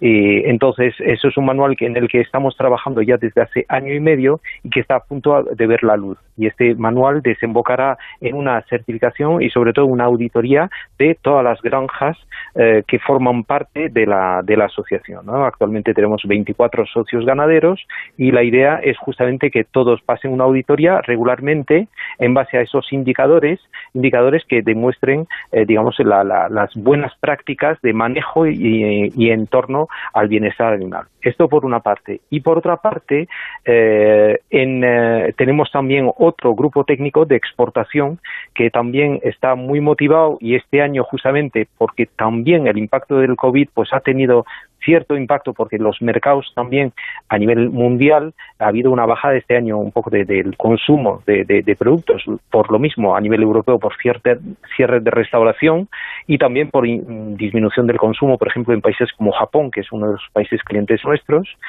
Pues eh, tenemos un grupo técnico de exportación que está trabajando de la mano del ministerio para intentar eh, abrir permitir la apertura de, de nuevos países para que haya acuerdos para que podamos exportar a, muchos países que, con los que de momento España no tiene eh, acuerdos ¿no? Para, para poder exportar. Y entonces ese es un trabajo que estamos haciendo y que queremos desarrollar en el 2021. Don Enrique, en unos días llegan los Reyes Magos y todavía estamos a tiempo de, hacer la carta precisamente porque son magos. Eh, ¿Qué les pedimos para el sector del FUA para, para este 2021? ¿Qué necesidades tenemos? pues realmente eh, ha acertado, ¿no? Em, no hemos comentado una de las eh, una de las eh, inquietudes que nos está acechando, que es aparte del tema del COVID, que es un tema de, de, que afecta a, muchos sectores, tenemos también como sector ganadero una, una amenaza, digamos, que nos preocupa, que es el, el, el del virus de la influenza aviar. El virus de la influenza aviar está tocando varios países de Europa, tocó de manera muy dura hace dos o tres años varios países, este año tocó Hungría eh, todo el año y, ahora se está acercando, en Francia está habiendo casos y yo lo que pediría a los Reyes Magos realmente es que no se acerque el virus a España, porque esto sería realmente esa carta a los Reyes Magos que, que, que no nos toquen casos para que nos permita seguir trabajando eh, de manera eh, de manera libre, porque entre otros hay que eh, comentar que la cría de, patos se hace al aire libre, es decir, que el 90% de la vida del animal, el, el pato está al aire libre, entonces el confinar los animales sería es complicado, eh, entrar en sus complicaciones y sobre todo porque también si hubiese casos de influenza aviar a nivel español, pues se cerrarían las fronteras, ¿no? Y entonces las exportaciones de todo el sector avícola y también las nuestras estarían penalizadas.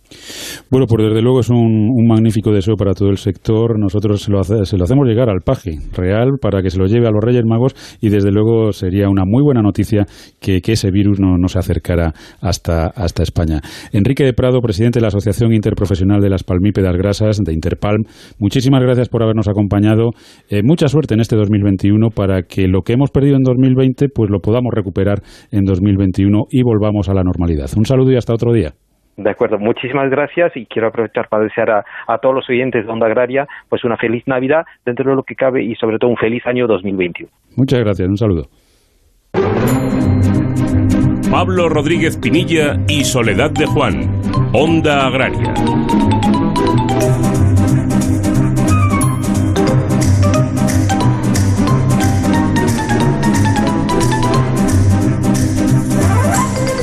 Y seguimos haciendo balance del año 2020 que acabamos de dejar atrás y vamos a hacer ahora un hueco a los seguros agrarios tan importantes para todos nuestros productores. Nos acompaña esta mañana don Ignacio Machetti, que es el presidente de Agroseguro. Don Ignacio, muy buenos días, bienvenido como siempre a Anda Agraria y feliz año nuevo. Buenos días, muchas gracias igualmente. El año 2020 ha sido un año raro, por utilizar un adjetivo no demasiado catastrofista, para todo el mundo y ahora ya ha llegado a su fin y toca hacer un poco de balance. ¿Cómo se ha comportado eh, desde el punto de vista meteorológico? Pues eh, bueno, hemos tenido de todo lo que cabía esperar, la verdad, porque empezamos el mes, el año con un mes de enero muy amenazante. Eh, recuerda la, la borrasca Gloria que atravesó toda la parte mediterránea de la, de la, de la península y que se llevó por delante, pues causó importantes daños pues en cítricos, en hortalizas y además, muy en particular, pues causó un, siniestro muy importante en una instalación de acuicultura marina. Luego, febrero y marzo, pues han sido, han registrado temporales de viento, incluso algunas heladas, aunque es verdad que puntuales, pero vamos, lo que ha marcado el año, cosa que ya es normal, son los, los pedriscos que cada vez comienzan antes y son más, más severos. Aquí empezaron este año al inicio de la primavera se han extendido en todo el verano e incluso en otoño todavía hemos tenido alguno de alguno de importancia. Y pero bueno lo que no ha habido al menos ha sido uh, un, eh, una sequía uh, y menos importante que suele ser lo que desestabiliza del todo un año. Y bueno pues de momento aunque todavía falta por tramitar siniestros obviamente pues pues estamos en una siniestralidad de unos 635 millones lo más lo que más uh, eh, indemnizaciones ha llevado ha sido la fruta, también es verdad que es el cultivo, es uno de nuestros principales cultivos asegurados y además de los más caros y bueno, pues nos han costado 135 millones de euros y después pues pues también se han afectado las hortalizas con 85 millones, eh, el viñedo, los herbáceos, los cítricos con 60 millones. En definitiva, son cinco, cinco líneas de seguro que, que prácticamente son el 85% de nuestra contratación, pero, pero eh, dentro de eso, como digo, pues sin, sin ninguna heladas muy severas y sin haber sufrido una sequía este año, pues, pues no ha ido del todo mal. Estamos pensando incluso en que el año 2020 se cerrará con, con, con lo comido por lo servido, con un ratio de siniestralidad eh, previsiblemente algo inferior al 100% o en el entorno del 100%. ¿Y en cuanto a la contratación? Pues eh, mm, esa es una pregunta interesante porque podría haber ocurrido de todo con este año tan raro que hemos tenido y con, y con este parón económico que, se ha sufrido en todo el país. Podría haber ocurrido de todo, pero lo cierto es que hemos cerrado con un crecimiento de primas del entorno del 2%. Eh, es decir, que, bueno, que, dentro de lo que cabe no es un grandísimo crecimiento, pero claramente el sector se ha mostrado y se ha comportado como un sector esencial eh, la verdad es que los agricultores y ganaderos han seguido trabajando casi como si no pasara nada, con su correspondiente esfuerzo, y, y, no han dejado de contratar, antes al contrario, yo creo que cada vez son pues más conscientes de que, de que el seguro es una cosa, es, una, es, un, es un coste más de, la, de, producción, de manera que, que, que, hemos crecido un 2%, con algunas eh, cosas mm, especiales, como por ejemplo los herbáceos, que este año pues, eh, pues han crecido por encima del 15%, las hortalizas, que que también han crecido casi el 10, 9%, o los cítricos con un 8%. La verdad es que este año, en tanto en contratación como en siniestros, el balance es positivo y no estamos acostumbrados, porque llevábamos tres o cuatro años de, de, muchísima siniestralidad con ratios negativos, ¿no? Pero, pero bueno, eh, al final el año se ha dado muy bien, la verdad. Don Ignacio, muy buenos días y, y feliz año, ¿no? que, que, todavía se puede decir. La verdad es que ah, yo, yo, creo, yo tengo un amigo que dice que hasta el mes de junio se puede decir feliz año, que ya a partir del mes de junio que queda un poco, un poco mal. Como estamos en los primeros bueno, días de enero, todavía es, es, más que más que válido. Don Ignacio. Pablo, que, que en el caso del seguro agrario, eh, el feliz año me lo tienes que dar eh, con, la, con, la, con la uva número 11, porque aquí no se sabe. Pero en fin, de todas maneras, igualmente. Igualmente. Bueno, don Ignacio, aquí eh, la verdad es que, como estamos viendo, un año muy complicado. Lo estamos, en estos programas especiales hemos repasado los distintos eh, sectores y la verdad es que todos ellos han tenido dificultades. Todos ellos también han sacado alguna, alguna parte positiva. Pero lo que es cierto es que esta pandemia, esta crisis sanitaria nos ha afectado a todos. ¿Cómo le ha afectado a, a Agroseguro y, y cómo se ha adaptado? Porque lo cierto es que ante la dificultad las peritaciones cada vez son más ágiles, los tiempos de pago cada vez eh, son menores y, y, bueno, pues parece que ante la dificultad pues todos nos crecemos un poquito, somos españoles y ante eso pues, pues funcionamos mucho mejor. Bueno, como tú bien has dicho, eh, más o menos como a casi todo el mundo, eh, bueno, menos, menos a algunos que han tenido peor suerte, como son los autónomos o algunos sectores como la hostelería, que la verdad es que han sufrido mucho más que, que nadie, ¿no? Pero pero nosotros efectivamente hemos tenido que hacer el esfuerzo de, adaptarnos muy rápidamente. Eh, nosotros eh, llevamos muchos años dando mucha importancia a la, a la tecnología y al uso de, nuevas eh, tecnologías, pero lo cierto es que hemos tenido que pasar desde el mismo mes de marzo a, a, trabajar por medios telemáticos, cosa que obviamente teníamos prevista y que funcionaba con normalidad, pero no de forma masiva y simultánea por todos los empleados de la, de la entidad, lo cual pues llegó a generar alguna tensión, digamos, en la capacidad de las redes que, que pudimos ir solventando afortunadamente eh, con éxito hasta el punto de que, bueno, hemos tenido la capacidad de mantener de nuestro nivel de actividad tanto en lo que se refiere a la contratación, por darte una cifra, pues eh, durante el confinamiento más duro en el mes de marzo y abril, pues eh, se, se formalizaron eh, 175.000 pólizas como sobre todo en, relación con los siniestros, tanto la tasación como la tramitación y el pago. Muy importante es que, eh, efectivamente, en materia de tasación, pues nosotros hemos eh, estado impulsando algo que veníamos haciendo de manera eh, de manera muestral casi, que es que es pues la, la, la teleperitación, especialmente en, en, los momentos más duros de la crisis sanitaria y muy especialmente en la realización de las primeras visitas. Eso ha permitido gestionar 420.000 siniestros en total en esa en ese periodo y, como tú bien dices, pues alguna ventaja tenía que tener, porque ahora estamos en condiciones de utilizar eh, los medios telemáticos incluso para la peritación con mucha más normalidad. Esto, como se dice ahora, eh, ha llegado para quedarse y, obviamente pues continuaremos en, esa línea.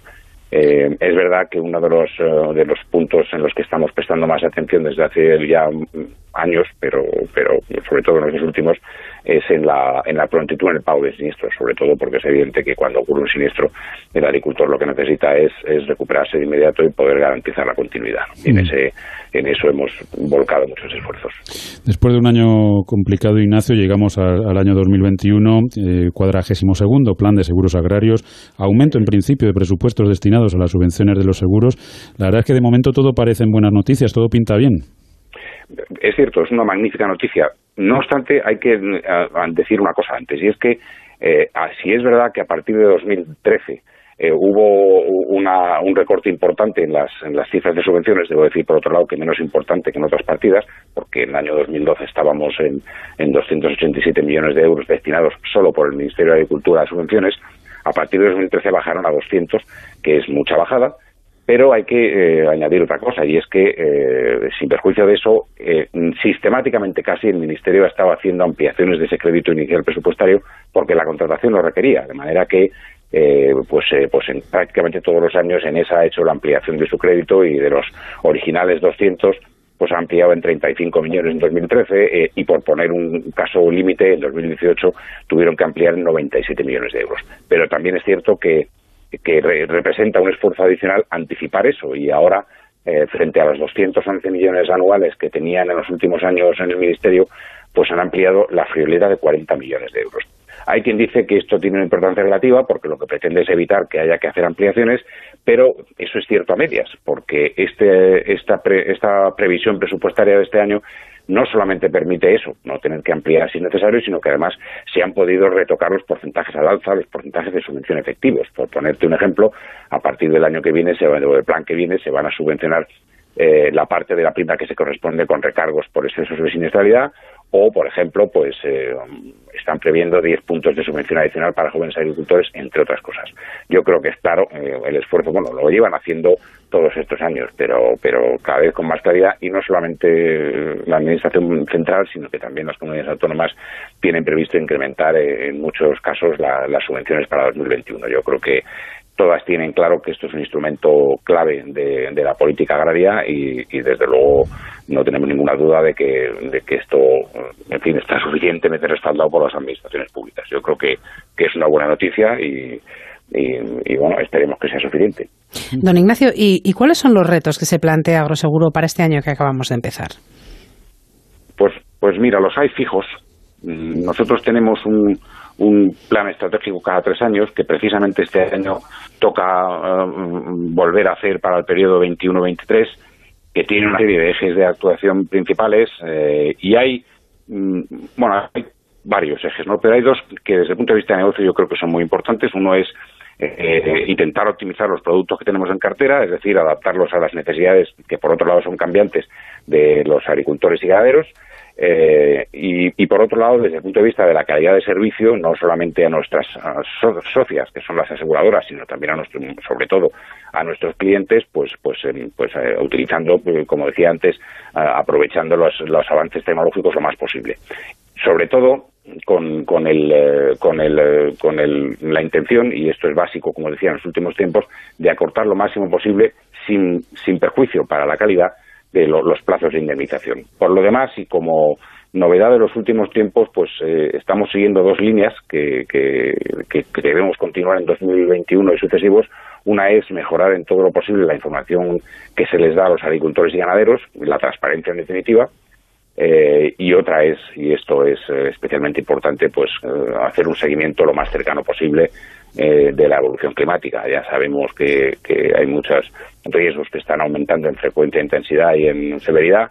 Y yo siempre digo que en esto, pues, pues el seguro responde como puede, pero esto es un poco responsabilidad de todas las partes, no solamente nuestra, en el sentido de ir ajustando y de ir encontrando soluciones a, a las cuestiones que se plantean, sino también pues de los agricultores que obviamente pues tendrán que ir adaptando sus prácticas conforme se constate que la evolución es permanente y por qué no también las administraciones públicas que, que son básicas en el apoyo al sistema y que en un momento determinado pues a lo mejor tienen que reconsiderar sus prioridades no Eh, esto es cuestión de todos pero ese tema el tema de la evolución climática es lo que nos, nos preocupa especialmente de cara al futuro Antes nos ha comentado que Agroseguro lleva tiempo apostando por los avances digitales y por el uso de las nuevas tecnologías. Luego llega el año 2020 y lo acelera todo.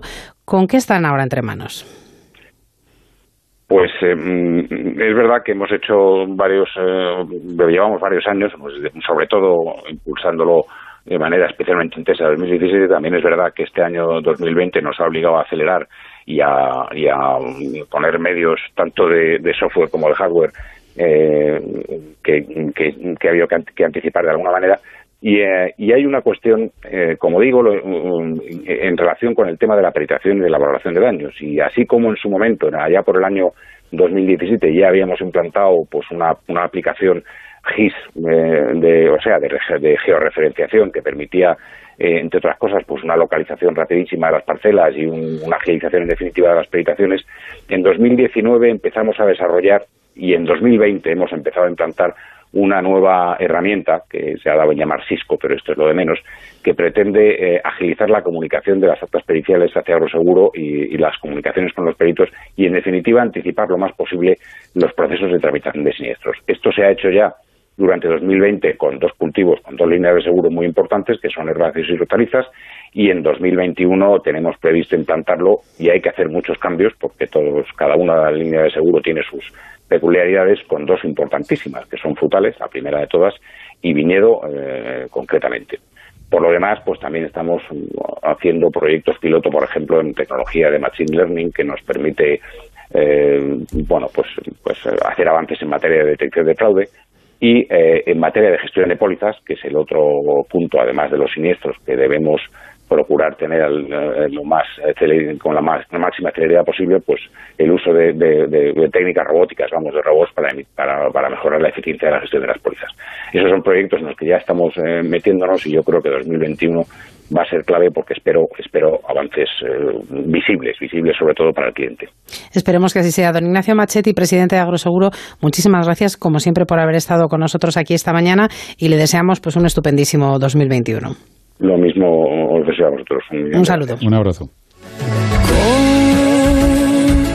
bianco tocando. Bueno, Soledad, pues nos queda el, el último tramo del programa. Antes nos vamos a tomar un respiro mientras escuchamos un, un villancico y, por supuesto, degustamos una figurita de mazapán hecha con azúcar y hecha con almendra españolas.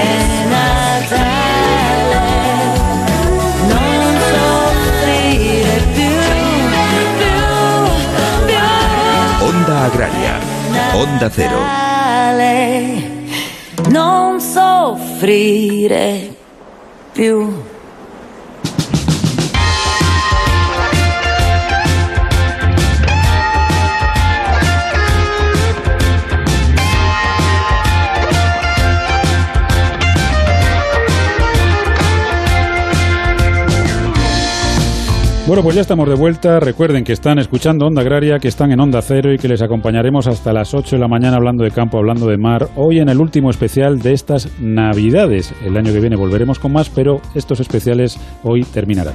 Y recuerden también que pueden hacer Onda Agraria con nosotros escribiéndonos a ondaagraria.es y también a través de las redes sociales en Twitter y en LinkedIn hay que buscar Onda Agraria. Y seguimos haciendo balance, Pablo, pero ahora lo vamos a hacer de la situación que han vivido nuestras mujeres rurales. Eso significa que tenemos con nosotros a Teresa López, presidenta de FADEMUR. Teresa, muy buenos días, bienvenida como siempre a Onda Agraria y feliz año nuevo. Hola, buenos días, feliz año nuevo y encantada de estar con vosotros. Teresa, 2020 un año difícil eh, bueno, en todos los ámbitos, ¿no? Pero eh, y para nuestras mujeres rurales, para las mujeres que viven en municipios pequeños, para aquellas que son emprendedoras, ¿cómo ha sido en general el año 2020 en el campo para nuestras mujeres? Pues ha sido un año eh, tremendamente difícil, como decías, un año muy complicado, un año que comenzó eh, pues con las agricultoras al límite reivindicando esos precios justos para nuestras producciones eh, y que finaliza bueno eh, pues denunciando todavía no esos incumplimientos que se están realizando de la de la ley de la cadena que nos preocupan. Porque si algo hemos eh, aprendido durante la pandemia es lo imprescindible que resulta tener esa red de productores, de productoras cercana, que son garantía de abastecimiento en momentos pues especialmente complicados, ¿no? Como los que tuvimos que, afrontar.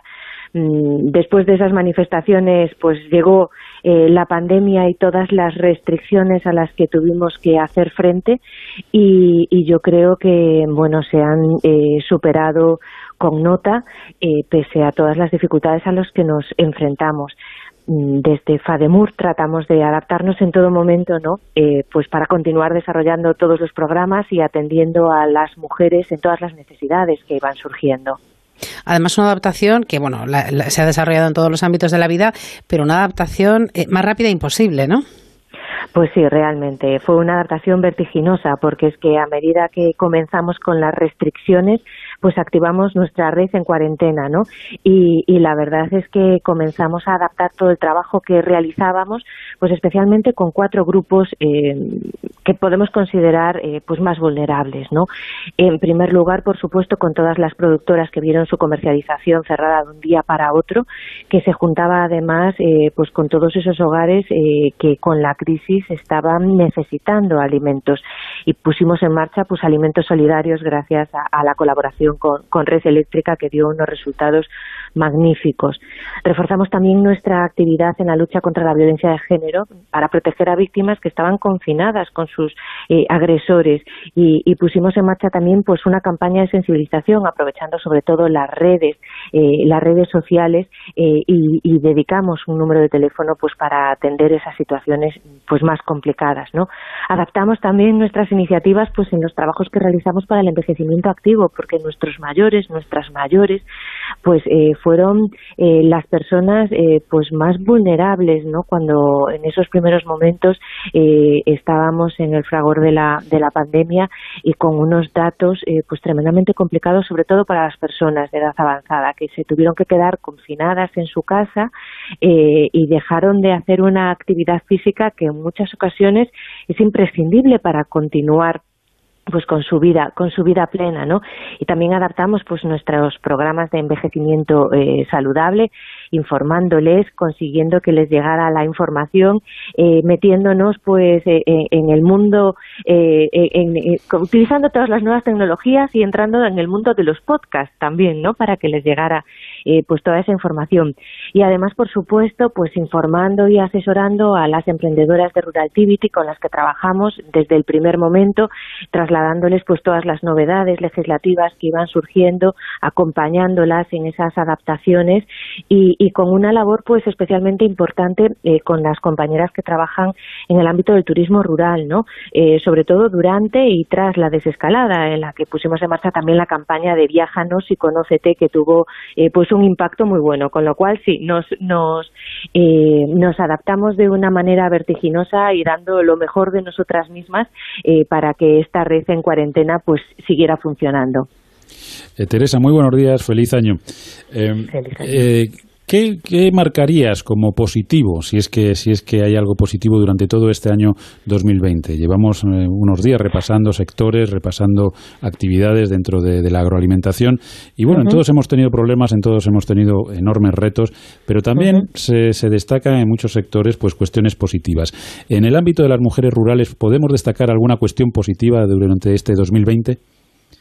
Bueno, mm, es, es difícil hablar de positivo, ¿verdad?, con las situaciones tan dramáticas que hemos vivido.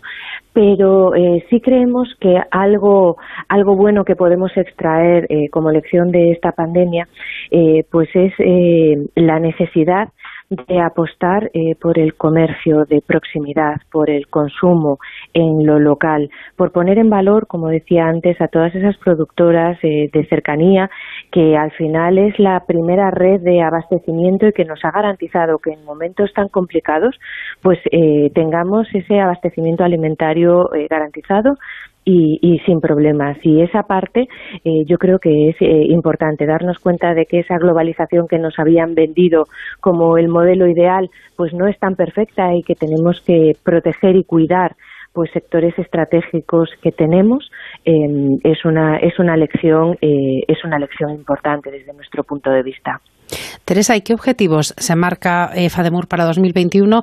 Un año en el que esperemos que realmente llegue la normalidad y que, bueno, todas esas productoras, eh, que además muchas veces son de un tamaño pequeñito y que, bueno, se quedaron sin comercialización porque dependían del calar oreca o todos esos establecimientos de turismo rural que también, claro, con, con los movimientos limitados, es que la situación es absolutamente extrema. En 2021, esperando que llegue esa, esa normalidad que todos deseamos, eh, ¿cómo podemos entre todos ayudar a esas mujeres rurales? Especialmente estoy hablando en el ámbito económico, a las emprendedoras en el medio rural.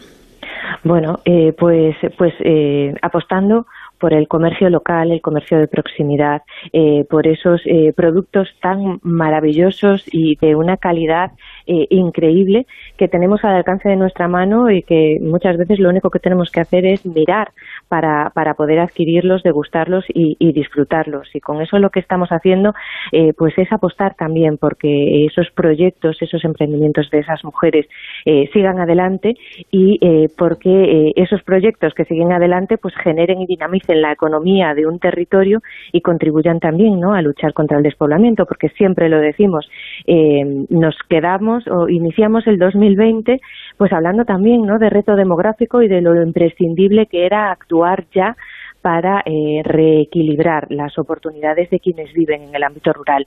Y a la hora de reequilibrar oportunidades, eh, las mujeres eh, pues eh, somos eh, absolutamente estratégicas, porque si nosotras no estamos, los pueblos se masculinizan, envejecen y desaparecen, con lo cual apostar por, por esos negocios eh, en los que hay mujeres detrás o que comparten con, con sus parejas, pues es algo eh, desde nuestro punto de vista imprescindible y algo que deberíamos de hacer eh, pues de cara al, al 2021, ¿no? Eh, y, y tratar de mantener eh, pues toda esa toda esa actividad y todas esas prioridades que nos marcamos pues para tratar de construir una sociedad eh, más justa. Ahora tenemos una oportunidad importante con todos los fondos de reconstrucción. Nosotras estamos preocupadas por ver cómo se cómo se y cómo consiguen llegar al mundo rural y cumpliendo ¿no? pues a prioridad de garantizar eh, la, la- de garantizar la igualdad de oportunidades también para las mujeres. Eh, creemos que, que puede ser una, una oportunidad para avanzar de una manera decisiva en, igualdad de oportunidades entre el mundo rural y el mundo urbano y entre mujeres y varones y queremos implicarnos al máximo para que eso sea posible. Bueno, pues Teresa, os deseamos lo mejor en este 2021 que acabamos de empezar, pero sobre todo daros la enhorabuena por el extraordinario trabajo desarrollado en el año 2020. Como siempre, muchísimas gracias por haber estado con nosotros y hasta otro día. Pues muchísimas gracias a vosotros y feliz año. Un saludo. Pablo Rodríguez Pinilla y Soledad de Juan. Onda Agraria.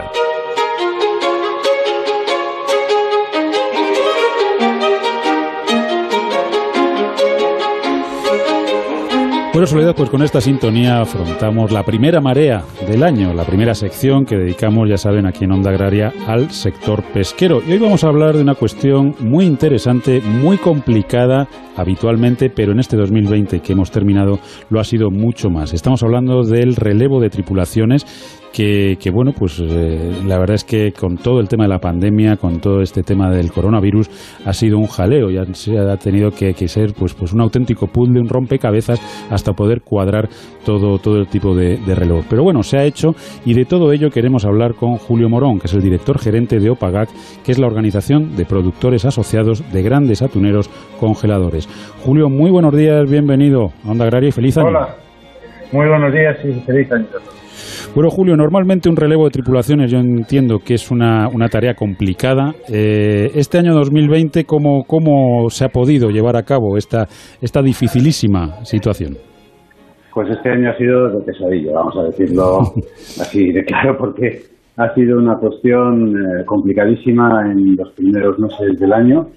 Eh, hasta, hasta estos últimos meses que han empezado a abrir algunas líneas aéreas comerciales, pues eh, está siendo bastante complicado pese a todo, ¿no? Eh, ya no solamente por la dificultad en los, en los transportes aéreos que están bloqueados en, en medio mundo, no por no decir todo el mundo, y sino además que la cuestión sanitaria, los protocolos sanitarios que hemos tenido que aplicar, pues son eh, muy difíciles de, de hacer cumplir en sitios tan remotos como pueden ser partes donde tenemos a, nuestros- parte de, África donde tenemos algunos de nuestros tripulantes como puede ser Senegal o Costa de Marfil. Y la verdad que las compañías están echando el resto con todo el personal que está dedicado a ello, buscando alternativas y buscando opciones para poder mantener la actividad de la flota, que es lo principal. Claro, porque además, Julio, en, un buque hay distintas nacionalidades, con lo cual no, no es decir, bueno, pues organizamos un transporte a, a- España y, ya está resuelto. No, hay que, hay que resolver a cada uno de los tripulantes eh, que todos son exactamente iguales y todos necesitan ese, ese relevo.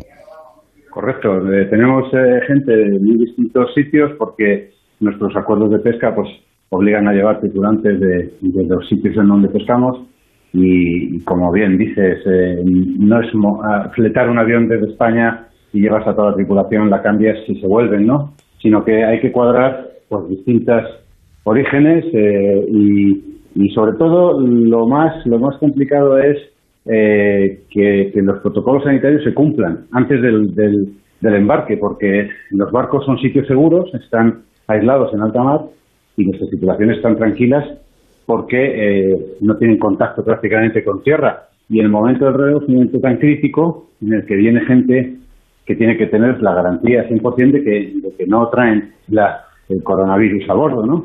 Y eso, hacerlo cumplir en los distintos sitios, pues es tiene, tiene su dificultad. Además de, conseguir las autorizaciones para, para poder hacer estos relevos donde- en países donde no tienen casi incidencia y traer tripulantes, por ejemplo, desde España, que somos un país en el que se sabe bien que, hay mucha incidencia, pues, pues siempre causa inquietud en esos sitios donde intenta protegerse de, los contagios. Julio, muy buenos días y, y feliz año nuevo. Em, los protocolos eh, sanitarios son muy complicados en, en el caso de, de vuestros buques. Claro, todos nos los estamos imaginando un poco aquí, ¿no? Dentro de una ciudad o de un pueblo, pero claro, en esos eh, eh, es un trabajo absolutamente diferente con esos traslados de personas. Complica mucho, mucho la situación.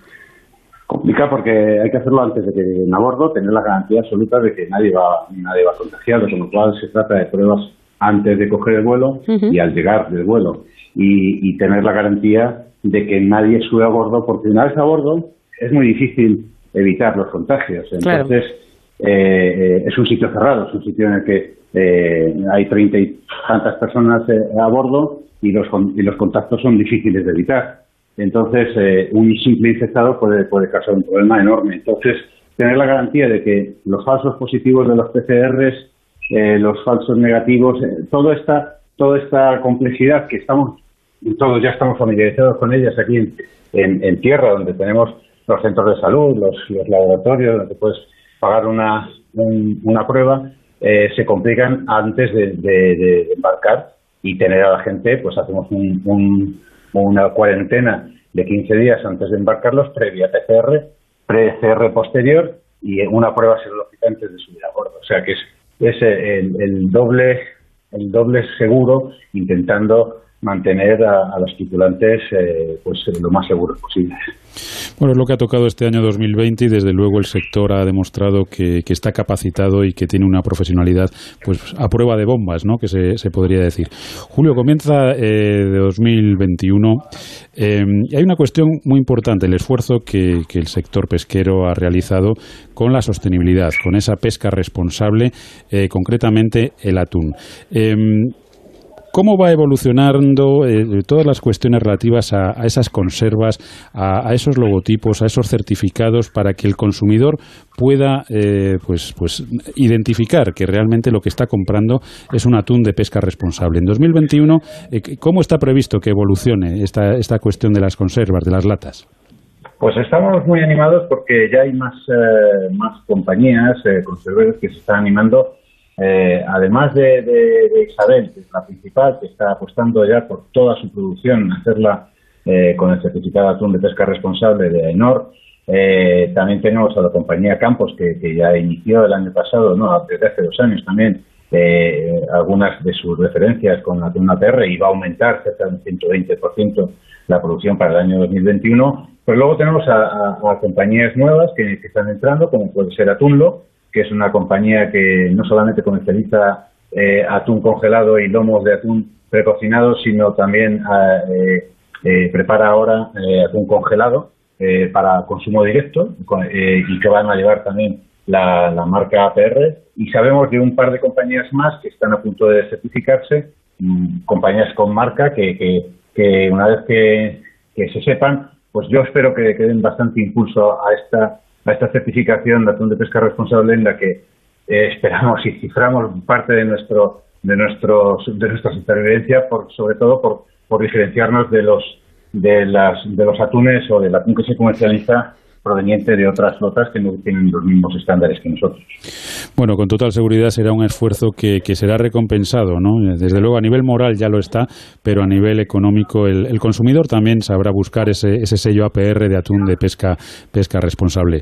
Julio Morón, director gerente de Opagac, muchísimas gracias por habernos acompañado, que, que tengáis un feliz 2021 y un abrazo a todas esas tripulaciones que nos escuchan ahora desde esos buques que están, pues eso, pescando, eh, pescado sano, pescado eh, seguro para, para todos nosotros que están trabajando por nosotros y también a todos los tripulantes que han venido ahora de, de relevo que disfruten ese, ese descanso. Un abrazo y hasta otro día. Pues muchas gracias, feliz año a todos y disfruten mucho comiendo atún de pesca responsable. Desde luego que sí. Un saludo. Hasta luego, gracias.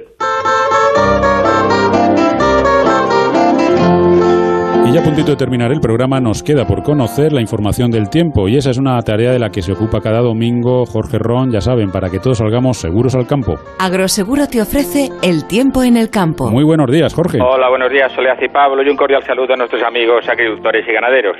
Bueno, Jorge, hoy seguimos hablando de, de cambio climático, pero, pero vamos a hacerlo precisamente en, en cómo afecta a nuestro, a nuestro sector. Pues mira, la agricultura es una de las áreas que más está sufriendo a causa del cambio climático y lo afecta de diferentes maneras. Por un lado, la previsión y la variabilidad del clima en general complica la planificación de las actividades agrícolas. También el aumento del nivel del mar amenaza a la agricultura en la zona de costas y en las islas.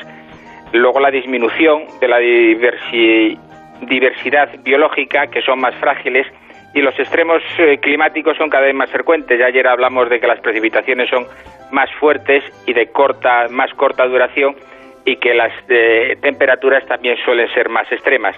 Y luego las zonas climáticas y agroecológicas se modificarían para reducir la emisión de los gases, aparte de que habrá un desequilibrio en la actual producción de alimentos por regiones. Y también, como comentamos ayer, también los problemas del avance de las plagas y las enfermedades en zonas donde antes prácticamente no existían. Jorge, eh, ¿cuáles creen que es- mm, se estima que van a ser los cultivos que se van a ver más afectados con el cambio climático? Pues fíjate, en general hay 10 cul- los 10 principales cultivos que hay en el mundo son cebada, mandioca, maíz, palma aceitera, colza, arroz, sorgo, soja, caña de azúcar y trigo. Pues hay un estudio de la Universidad de Minnesota en col- colaboración con investigadores de la Universidad de Oxford y de Copenhague que dicen que esos cultivos tendrían una disminución que iría entre el 13,5% de la palma aceitera y del 3,5% de la soja. No nos afecta a esos cultivos en España, por lo menos de una forma importante, pero sí, por ejemplo, podemos comentar que el arroz, que se da en climas cálidos y fríos, pues ese sí va a salir bien parado, porque según los científicos, la producción puede aumentar. El maíz, por el contrario, se cultivará en nuevas zonas, pero se va a reducir en las zonas actuales, con lo cual a nosotros nos afecta. El trigo, prácticamente todos los escenarios del cambio climático apuntan a una reducción de su rendimiento. Además que el clima más cálido va a provocar más problemas de plagas. La patata, que es otro cultivo que se desarrolla mejor en las zonas con bajas temperaturas, que en climas cálidos pues se va a cultivar más hacia el norte y en zonas de mayor altitud. Y otro cultivo importante para nosotros es la vid. El viñedo español, que es el que más superficie ocupa en el mundo, se ha establecido tradicionalmente en condiciones de restricciones hídricas que son adecuadas para la maduración de las diferentes variedades típicas de cada zona. El cambio climático va a afectar a esa productividad y desde luego a la pérdida de la tipicidad de los productos, las denominaciones de origen y el cambio de estilo del vino. Así que como ves sí afecta muchas cosas. Lo que es una, una realidad es que todo esto va cambiando, ¿no? Y lo, lo vemos mucho en el tipo de cultivo. Hay cultivos que antes no se, no se podían producir en, en Europa o en, o en España concretamente, como puedan ser todos los cultivos tropicales que, que ocupan ahora pues buenas zonas del litoral de, en el sur y en el, y en el levante. Y antes, sin embargo, pues ese tipo de cultivos no, no se daban, ¿no? Hay un cambio, eh, hay un cambio de muchas cosas, pero entre ellas también ese, ese cambio climático que hace que, las condiciones pues ahora sean favorables para que se pueda producir y además se pueda producir muy bien como estamos produciendo. Eh, bueno, Jorge, aquí estamos para, eh, para, para ser positivos. Entonces, el cambio climático está ahí, es una realidad, nos afecta. Eh, ¿Cómo podemos protegernos del cambio climático? Pues mira, vamos a dar tres ideas, que son las geomembranas, que son como unas láminas impermeables hechas a partir de resinas plásticas, que son de varios espesores y diferentes cualidades físicas y químicas y sirven para evitar el exceso de humedad, que lógicamente de ahí vienen las plagas. También tenemos polisombras, que se usan principalmente para crear como microclimas. Evitan el recalentamiento durante el día porque aísla de los rayos de sol, protege también del viento, del calor, del granizo y de pájaros e insectos. Y por último, la malla antigranizo, ya que las granizadas afectan mucho a los cultivos, pueden ser agresivas y prácticamente acaban con todo, todo el esfuerzo de la temporada. Son defensas pasivas contra las tormentas, pero es una, una, una solución práctica para las cosechas delicadas. Por lo menos son tres ideas. Bueno, tres- es que se ha estudiado muy bien el tema, Jorge. ¿eh? O sea, la verdad es que estás empezando el año muy, muy bien, muy, muy responsable. Como alumno has debido ser una joya, te diré. No sé si tus profesores opinaban igual, pero bueno. Eh, eh, Jorge, yo como, como decía Pablo que vamos a ser positivos, otro día a ver si charlamos, eh, es verdad que el cambio climático afecta sin duda a la agricultura y a la ganadería porque trabajamos en el medio natural, pero es verdad que también la agricultura es una de las pocas actividades que puede ayudar a mitigar ese cambio climático. Las plantas pueden hacer eso, así que vamos a quedarnos también con la parte positiva y sobre todo, bueno, como bien dices, tenemos que, tenemos que intentar mitigar ese cambio climático también con nuestras actividades como, como sociedad, nuestras actividades industriales. eh, todos tenemos mil coches y eso no puede ser, o sea que tenemos que, que cambiar eso también, pero bueno, mm, ir adaptándonos y, y la agricultura desde luego puede poner también su granito de arena. Fíjate que este, este año con el COVID hemos modificado nuestro hábito de vida. Pues tenemos que aprovechar y modificar nuestro hábito de nuestras costumbres para luchar contra el cambio climático, pero particularmente y en el día a día. No decir es cuestión de los gobiernos, no es cuestión de todos nosotros a poquitos granitos de arena, si no, no hay solución. Sí, además yo creo que tenemos que aprovechar este punto de inflexión. Eh, ha sido un año muy duro, desde luego, pero también hemos sacado, eh, pues, mm, eh, hemos aprendido cosas. Hemos sí, sí, sacado claro. conclusiones positivas y que, que nos sirva, que nos quedemos con lo positivo siempre. Exactamente. A mí me da miedo que cuando digamos que estemos vaquinados, se nos haya olvidado algo lo del COVID, volvamos a las costumbres, las malas costumbres anteriores y pensemos que esto se arregla solo. No es así. Cambiemos, cambiemos el clima y cambiemos nuestras costumbres. Bueno, pues estaremos atentos a, a todo ello. Eh, Jorge, hasta aquí la, la- bueno, pues estos comentarios, estas reflexiones, estos consejos para combatir el, el cambio climático y protegernos un poquito de él y sobre todo adaptarnos a lo que, a lo que tenemos y ya está, saber vivir con, con ello. Que pases un buen domingo, Jorge, y que te traiga muchas cosas a los Reyes. Hasta la semana que viene. Pues el año pasado fue una bicicleta, este año un balón, ¿no? Bueno, si quieres un balón, yo no, no sé, yo un paraguas. Yo todos los años pido un paraguas y, y no termina de llegarme. A ver si este año hay suerte. Vale, un abrazo. Un abrazo. Amaneces antes que el sol y conviertes la tierra en frutos y superas plagas, heladas, pedrisco y cada día empiezas de nuevo. Eres de una naturaleza especial. Por eso hay un seguro especial para ti. Y ahora es el momento de contratar tu seguro de uva de vino. Agroseguro, más que un seguro.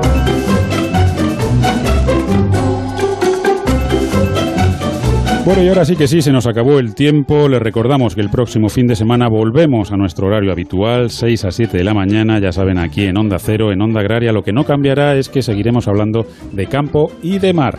Óscar Aguilera estuvo en el control técnico a los mandos de la cosechadora. Soledad, que te traigan un montón de cosas los Reyes Magos y que nos traigan también a poder ser un extraordinario año 2021 para todos.